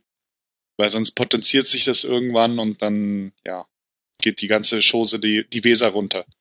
Ich frage mich halt, warum Nuri sich selbst so ins Schussfeld oder sich so in den Wind stellt. Also vielleicht ja, ist er der halt Typ, der das auch haben will, aber ich finde auch, auch wenn wir nicht sportliche Dinge mit einbeziehen, also auch die Art und Weise, wie er sich selbst darstellt und wie er sich selbst ein Image aufbaut, das finde ich schon recht offensiv. Er hat halt, ich finde, er hat halt lange um einen Vertrag kämpfen müssen und halt entsprechend auch um eine, an, einen Bundesliga-Trainer würdige und angemessene Bezahlung. Und da hat er halt schon relativ viel Wind gemacht und hat relativ viel versucht, Bohai oder relativ viel Persönlichkeit an den Tag zu legen. Mhm. Und äh, das lässt sich halt jetzt schwerlich wieder rückgängig machen, so. Weil sonst sagt ja auch jeder, ja gut, der hat halt jetzt die ganze Zeit sich so ins Rampenrecht gestellt, jetzt hat er seinen Vertrag und jetzt hört er wieder auf. Und der ist halt generell, glaube ich, ein Typ, der, der halt mehr sein will, halt als einfach nur der Typ, der im Trainingsanzug an der Seitenlinie steht und Fußballspieler anbrüllt glaube, dass der halt ein sehr, sehr extrovertierter Typ ist, der halt auch über den Tellerrand des Fußballs gerne hinausblickt. Die Frage ist halt, inwiefern passt das zu Werder und inwiefern passt das dann zu einer sportlichen Situation, die vielleicht nicht so rosig ist. Und, ähm, da kann ich schon verstehen, dass der ein oder andere da am am Weserdeich äh, dann immer ein bisschen irritiert ist über so viel outgoing Personality. Osterdeich. Ja, er polarisiert und dann ist es wie immer. Ähm, man kann es gut finden, man kann es schlecht finden oder man kann sagen, pff, weiß ich nicht, habe ich jetzt keine Meinung zu. Es ist auf jeden Fall interessant, wie sich seine Wahrnehmung und auch sein Auftreten verändert hat und definitiv hat er seine Nase in den Wind gehalten, allein durch die Personalentscheidung, die er getroffen hat. Und dann ist es auch logisch, dass der Wind ihn trifft, ohne dass da vorher noch jemand ihm Windschatten liefert. Und, und eins muss man sagen, sie haben jetzt Probleme personaler, personeller Art und haben halt trotzdem nur in Anführungszeichen sieben Gegentore in sechs, in sechs Spielen kassiert. Also gerade das, das Defensive, das würde ich jetzt einfach mal als das Positive mitnehmen aus der Zeit und aus der Phase. Und wenn die jetzt das, äh, das Spiel gegen Hamburg gewinnen, dann ist eh alles gut. Also erst fürs Erste. Wenn sie es gewinnen. Einfach. Wenn sie es gewinnen, ja klar. Aber das ist halt auch ein sehr wichtiges Spiel für die Mannschaft. Aber ich glaube für Werder halt eben fast noch wichtiger als für HSV, na, wobei, über den reden wir jetzt gleich. Ah, da kommen wir gleich noch dazu. Aber, aber erst müssen wir noch über den SC Freiburg sprechen. Das fällt auch besonders leicht, wenn man eh schon aus dem Werder-Segment rauskommt, denn die haben ja gerade einen ihrer zwei Punkte dieser englischen Woche bei Werder geholt, ein 0 zu 0. Und vorher ein 1 zu 1 zu Hause gegen Hannover 96. Und auf, vor diesem Hannover 96 Spiel stand eine klare, deutliche Niederlage mit 0 zu 4 in Leverkusen. Jetzt haben wir vorhin schon Freiburg immer so ein bisschen angesprochen, Flo und haben schon rausgestellt, also dieses 0 zu 4 war eher der Ausreißer, so schlecht steht Freiburg defensiv nicht da. Aber trotzdem ja nur vier Punkte, oder siehst du es anders? Ja, aber vier Punkte ist halt irgendwie so das Leistungsniveau von Freiburg, oder? Das kann sein. Also es sieht zumindest derzeit, das derzeitige Leistungsniveau ist es natürlich, aber auch noch halt kein, kein Sieg rausgeholt, erst zwei Tore geschossen. Da fehlt auch eine wesentliche Komponente, die Freiburg sonst hatte. Nämlich Tore. Ja.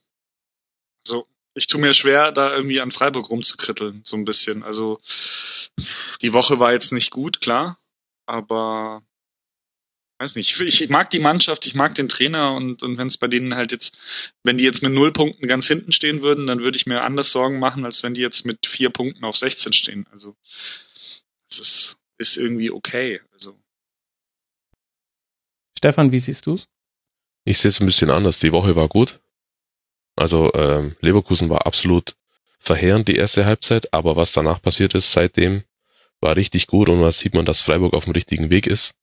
Äh, zwei selbst geschossene Tore erklärt sich unter anderem zu großen Teilen dadurch, äh, dass einfach mit Griffo und äh, Philipp die zwei Offensivspieler schlechthin fehlen. Also der eine, der aus dem Spiel raus Tore schießen kann, der andere, der halt der Standardgott der Bundesliga war, quasi. Mhm. Ähm, insofern ist das schon eine ziemlich große, äh, ein großer Teil der Erklärung. Und wenn man sich die Spiele anguckt, sieht man schon, dass sie jetzt, dass sie jetzt auf dem richtigen Weg sind und dass sie äh, defensiv deutlich, also klar, jetzt neun Gegentore, aber zweimal vier Stück kassiert. Das heißt, in den anderen vier Spielen ein Gegentor kassiert. Äh, dass sie schon in der, in der Beziehung gut unterwegs sind und dass, dass der Christian Streich jetzt wie ich es zumindest für Freiburg empfinde, ähm, immer so ein bisschen Anlaufzeit braucht, bis er seine Mannschaft wirklich entwickeln kann. Hm. Und was man, wenn man jetzt schon als, als Bremen-Fan oder als Bremer Beobachter schon drüber äh, motzt, wie schwer der, der Spielplan war am, äh, zum Auftakt, dann muss man sich den von Freiburg mal anschauen. Mhm. Inklusive der zwei Spiele, die jetzt noch kommen. Das müsste, wenn ich es richtig im Kopf habe, Hoffenheim und ähm, Bayern und Bayern sein und Dortmund und Leipzig haben sie beide schon gespielt, dann sage ich, das ist ein schwerer Auftaktspielplan. Also das ist mit Abstand der schwerste Spielplan in den ersten acht Spielen äh, aller, aller 18 Bundesligisten. Und da braucht man sich dann nicht wundern. Und bisher haben sie erst zwei Spiele verloren. Kommt ja auch noch dazu.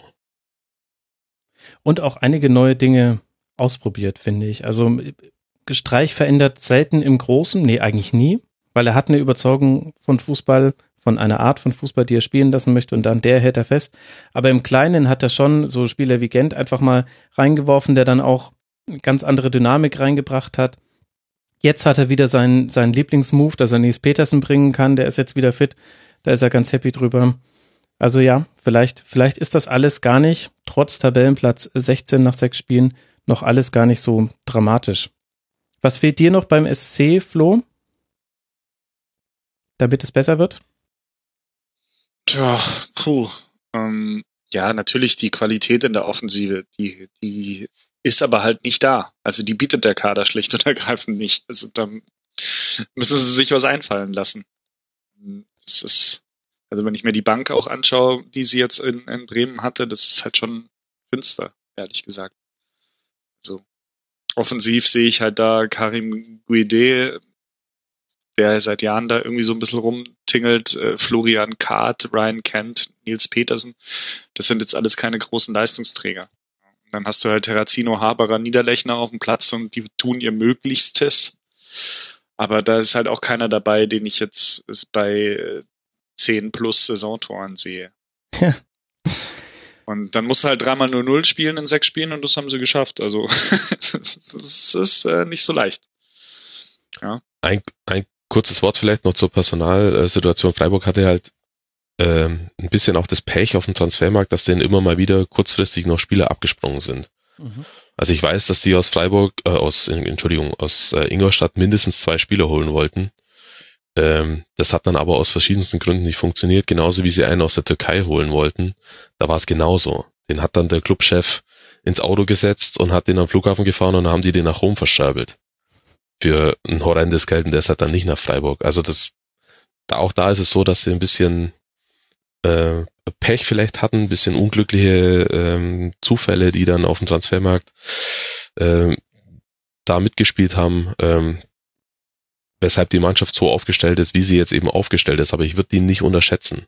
Wenn die jetzt so einen Marco Terrazino ausgraben und der dann äh, gegen Hannover ein Bombenspiel spielt, dann siehst du schon wieder, ja, das ist halt, das gibt's halt schon wieder diese typischen Freiburg-Spiele und deswegen bin ich auch so optimistisch bei denen, mhm. die die einfach entwickeln können.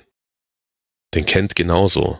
Der, der hat ja einen brutalen Antritt, der Typ. Also der, den muss man jetzt einfach nur ein paar Leitplanken setzen und sagen, so musst du jetzt dann spielen, das dauert halt ein Weilchen, aber also der hat ja, der hat Sachen, der kann, der kann, äh, der hat ein Tempo, das vielleicht maximal fünf oder sechs andere Spieler in der Bundesliga haben. Mhm. Der hat doch, der hat doch beim Audi Cup gegen Bayern auch mal kurz so einen aufgezockt, ne? Keine Ahnung. Schlecht. Ich, ich glaube schon. Ich glaube, dass der das war. Dann habe ich ihn schon live gesehen. Stark. Das können nicht viele von sich behaupten.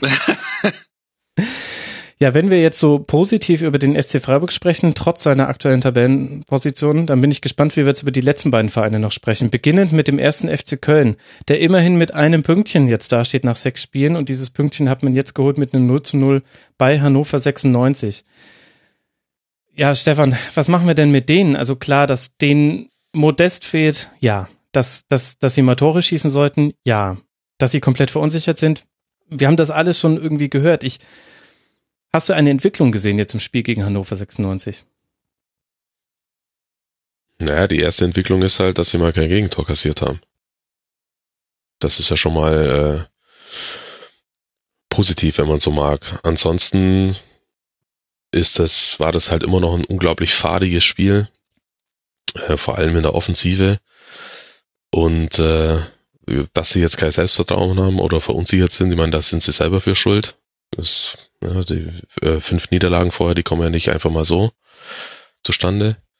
Ähm, da fehlt schon noch, fehlt schon noch einiges, finde ich, und irgendwie ähm, dieses 1 zu 1 Ersetzen von Modest ähm, durch Cordoba funktioniert halt momentan überhaupt gar nicht. Und da, ja, weiß nicht, so Thema Unruhe, also die haben halt einen unglaublich großen Bonus noch von der letzten Saison was sie sich da erspielt und erreicht haben. Aber so langsam muss jetzt auch mal in die andere Richtung was kommen. Und äh, vielleicht wird's dann, also momentan scheint es ja noch einigermaßen ruhig zu sein, äh, aber ja, muss man mal gucken. Also ich bin da nicht so ganz sicher, ob das alles so, so glatt weiterläuft. Ich glaube, Köln wird's über die ganze Saison ziemlich schwer haben und auch jetzt zumindest bis zur Winterpause unheimlich schwer haben, sich da einigermaßen wieder ranzukämpfen.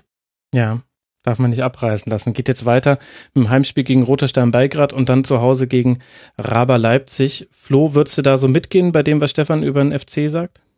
Ja, schon. Und sie haben halt auch, was man nicht vergessen darf, schon auch, also sie haben ein paar alte Spieler drin, aber sie haben eigentlich auch eine, immer noch eine sehr junge Mannschaft. Also wenn du siehst, wie sie gespielt haben jetzt mit, äh, mit Bittenkurt, Özkan und Klünter in, in, im Mittelfeld, das sind alles U23-Spieler. Ähm, dann kam der Gyrassi und, und hast noch irgendeinen jungen Innenverteidiger auf der Bank. Also es ist eine sehr, sehr junge Mannschaft, die auch erstmal diese Situation so annehmen muss und sich da auch erstmal irgendwie freischwimmen muss. Und da ist so ein 0-0 bei Hannover. Natürlich war das teilweise ein bisschen mit Huch und Ach und hier und da und dort. Hätte es auch anders laufen können, aber ich habe so zur 75. Minute zu einem Kollegen gesagt, Herr Hannover schießt hundertprozentig nur eins. Und es ist aber eben nicht passiert. Köln hat sich dann eben dann doch mit diesem Punkt dann äh, nach Hause retten können und eben dieses Erfolgserlebnis geholt, das sie gebraucht haben. Ähm, aber die müssen jetzt halt einen Sieg einfahren. Und zwar schnell, weil sonst hängst du halt wirklich die ganze Vorrunde unten drin und das kannst du halt nicht gebrauchen, wenn du zwischendrin dann wieder so diese emotionalen Ausreißer mit der mit der Europa League hast. Ja, du fährst jetzt nach Belgrad, das ist ein Riesenspiel, äh, du spielst jetzt gegen Belgrad, das ist auch wieder wird wieder eine aufgeheizte Atmosphäre sein, das ist, ist super. Dann hast du irgendwann wieder Arsenal und ja und dann sich dann wieder zu resetten und dann am Wochenende gegen Freiburg zu spielen und da irgendwie einen Sieg zu holen, das das ist halt die Herausforderung, gerade für diese junge Mannschaft. Ja. Und da sehe ich halt Köln noch nicht so, dass ich mir da irgendwie vorstelle, dass die jetzt dann irgendwie die Kurve kriegen. Ja. Ja, da kommt, glaube ich, der Test in der zweiten Hälfte des Oktobers. Da spielen sie erst in Stuttgart, dann bei Bate Borisov und dann zu Hause gegen Werder. Das sind ja. die beiden Bundesligaspiele sind ganz entscheidend, weil es äh, Konkurrenten sind, die über kurz oder lang da auch ja. mit unten drin hängen und du hast aber eine riesige Auswärtsreise. Also es ist quasi genau dieses Worst-Case-Szenario, was du dir als Europa League-Teilnehmer so ein bisschen basteln kannst. Und das ist alles in den, äh, vom 13. Oktober bis 22. Oktober. Bin mal gespannt, wie wir dann über den FC sprechen. Und ich, ich bin, auch. ja, ich, ich lade dich einfach wieder ein, Flo. Und dann können wir, werden wir bestimmt auch über den HSV sprechen, der jetzt mit null Punkten und 0 zu 8 Toren, drei Niederlagen aus dieser englischen Woche rauskommt. Das einzige Team, das kein einzelnes Pünktchen holen konnte, gegen Hannover 96 0 zu 2, gegen Borussia Dortmund 0 zu 3 und jetzt auch gegen Leverkusen 0 zu 3. Flo Gistol sagt, man stoße mit dem Kader so langsam an Grenzen und wirklich widersprechen kann man ihm nicht. Ja, das ist ihm aber, finde ich, so ein bisschen in, in den Mund gelegt worden mit dem Kader. Also ich habe das Interview gesehen, da hatte äh, Wasserzieher halt so gesagt, ja, und so ist das jetzt so und hier und bla. Und es ging Gistol dann eher um die Spiele, also die Gegner. Mhm. Ja, hat er gesagt, also den, das Wort Kader hat äh, Wasserzieher in den Mund genommen und äh, Gistol hat gesagt, ja, das ist dann wohl so, wenn wir gegen Dortmund, Leipzig, Leverkusen spielen, da, da stoßen wir dann an unsere Grenzen. Ähm, ich fand eigentlich eher äh, wie Gistol sich geäußert hat und wie sich auch Todd geäußert hat, mir war das eigentlich fast noch zu positiv. Nach einer, die haben jetzt vier Spiele mit 0 zu 10 Toren verloren. Und ähm, klar, die haben gesagt, gegen Dortmund das Heimspiel, das haben sie schon sehr positiv eigentlich irgendwie erachtet. War es in gewissen Phasen auch, aber am Ende haben sie es halt 3-0 verloren. Und jetzt auch gegen Leverkusen hat Gistol danach gesagt, ja, es fehlt manchmal nicht so viel, um aus einer 80-prozentigen Torchance eine 100-prozentige Torchance zu machen. Ja, aber sie haben wieder 3-0 verloren. Jetzt hast du ein Derby gegen Werder, die hinten auch sehr gut stehen, wo du dich also auch äh, schwer tun wirst, äh, Torchancen herauszuspielen. Und ähm, weiß ich nicht, ob, ob da gerade so der Ernst der Lage wieder richtig erkannt wird. Also das ist halt eine komplette Achterbahnfahrt wieder. Du, du verlierst im Pokal, albernst, dann gewinnst du zwei Bundesligaspiele und bist schon so quasi Tabellenführer. Ähm, jetzt hast du natürlich ein Brett gehabt mit Leipzig, Dortmund, Leverkusen und sagst dir aber, oh ja, Mai war alles nicht so schlimm, das passt schon. Es ist, es oszilliert wieder wahnsinnig in, in Hamburg von oben nach unten und da die richtige Mitte zu finden, ist sicherlich schwer. Gisdol versucht natürlich Ruhe auszustrahlen und nicht sofort irgendwie auf den Panikknopf zu drücken, weil das tut natürlich in Hamburg auch niemandem gut. Aber hm, ich sehe da eher schwarz auch für die nächsten Wochen beim HSV, weil ich halt die Ansätze im Spiel auch nicht so richtig erkenne, die es irgendwie besser machen sollen. Ich meine, das, was den HSV so von vielen anderen Mannschaften, die unten drin stehen, auch jetzt über die letzte, über das letzte Jahr noch mitgesprochen, unterscheidet, ist, dass man den Gegner immer mal wieder anläuft und obwohl das jetzt keine Pressing-Fallen sind, die man da stellt, hat man dadurch doch trotzdem immer mal wieder Ballgewinne und es wirkt allein ganz anders, wenn der HSV spielt. Stefan, glaubst du, dass das denn reichen wird oder ist das nicht vielleicht auch einfach alles zu zu halb gar. Ich fand auch in den Spielen, die gewonnen wurden, ich will jetzt nicht alles schlecht reden. Es, es war nicht alles schlecht beim HSV, aber auch in den Spielen, die gewonnen wurden, da kamen halt auch wieder so ein paar Dinge zusammen. Gegen Augsburg 1 zu 0 und dann auswärts beim völlig verunsicherten 1. FC Köln mit Unterbrechung, Videobeweis und so weiter und so fort. Würdest du auf den Panikbutton drücken, Stefan? Ja, ein bisschen schon. Ein bisschen, Weil, man kann auf den Panikbutton nicht ein bisschen. Also gut, voll, voll draufhauen. Nee, so jetzt natürlich nicht, aber also die personelle äh, Situation ist natürlich sehr angespannt. Das muss man ihnen zugute halten durch äh, Verletzungen. Ja. Ähm, andererseits gibt es natürlich jetzt auch keine richtige Entwicklung zu dem, was äh, was in der letzten Saison ähm, gespielt wurde. Wir spielen halt den Gistol Ham Hamburg Fußball immer noch äh, größtenteils. Dann hast du ein paar Spieler dabei, die halt völlig außer Form sind, die aber trotzdem jede Woche spielen müssen oder dürfen, wie Bobby Wood zum Beispiel. Holtby finde ich nicht besonders gut. Und dann frage ich mich in Hamburg natürlich schon jetzt schon wieder zu diesem frühen Zeitpunkt, was ist denn jetzt eigentlich tatsächlich der Plan? Also zuerst hieß es, ähm, wir müssen jetzt unsere eigenen Spieler äh, versuchen zu entwickeln, was sie ab und zu ja auch machen. Dann speisen sie mal wieder einen rein, äh, den man vorher jetzt nicht unbedingt auf der auf der äh, Rechnung hatte. Und dann auf einmal hörst du so am, keine Ahnung, am 10. September, wir kaufen jetzt Saliovic, der über 30 ist. Mhm.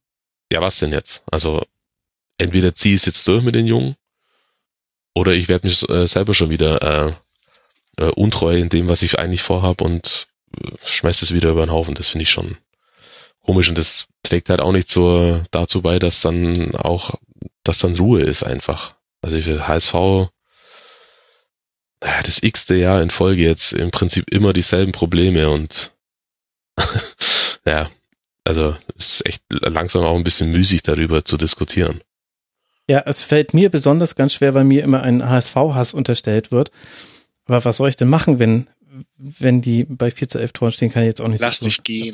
Lass dich gehen, Max. das ist ja gar nicht so. Ehrlich gesagt bin ich denen relativ indifferent, außer man, man zeigt so gar keinen, gar keinen Willen und kommt dann über Glück durch eine Relegation. Das finde ich schwierig. Aber ich sehe durchaus, dass man in der letzten Saison zum Beispiel vollkommen verdient nicht in der Relegation gespielt hat. Aber gut.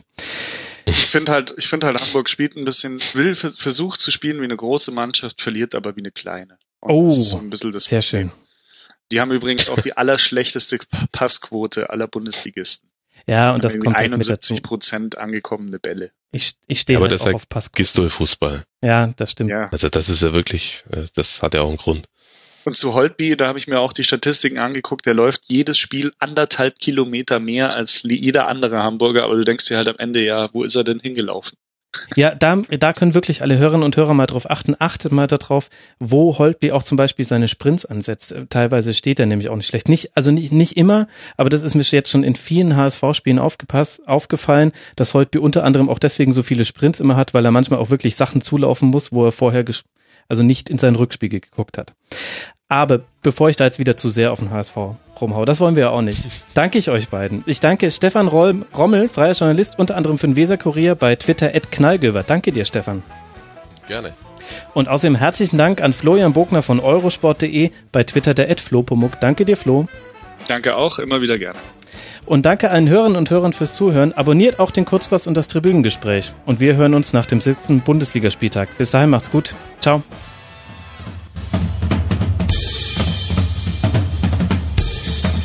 Das war die Rasenfunk-Schlusskonferenz. Wir gehen nun zurück in die angeschlossenen Funkhäuser.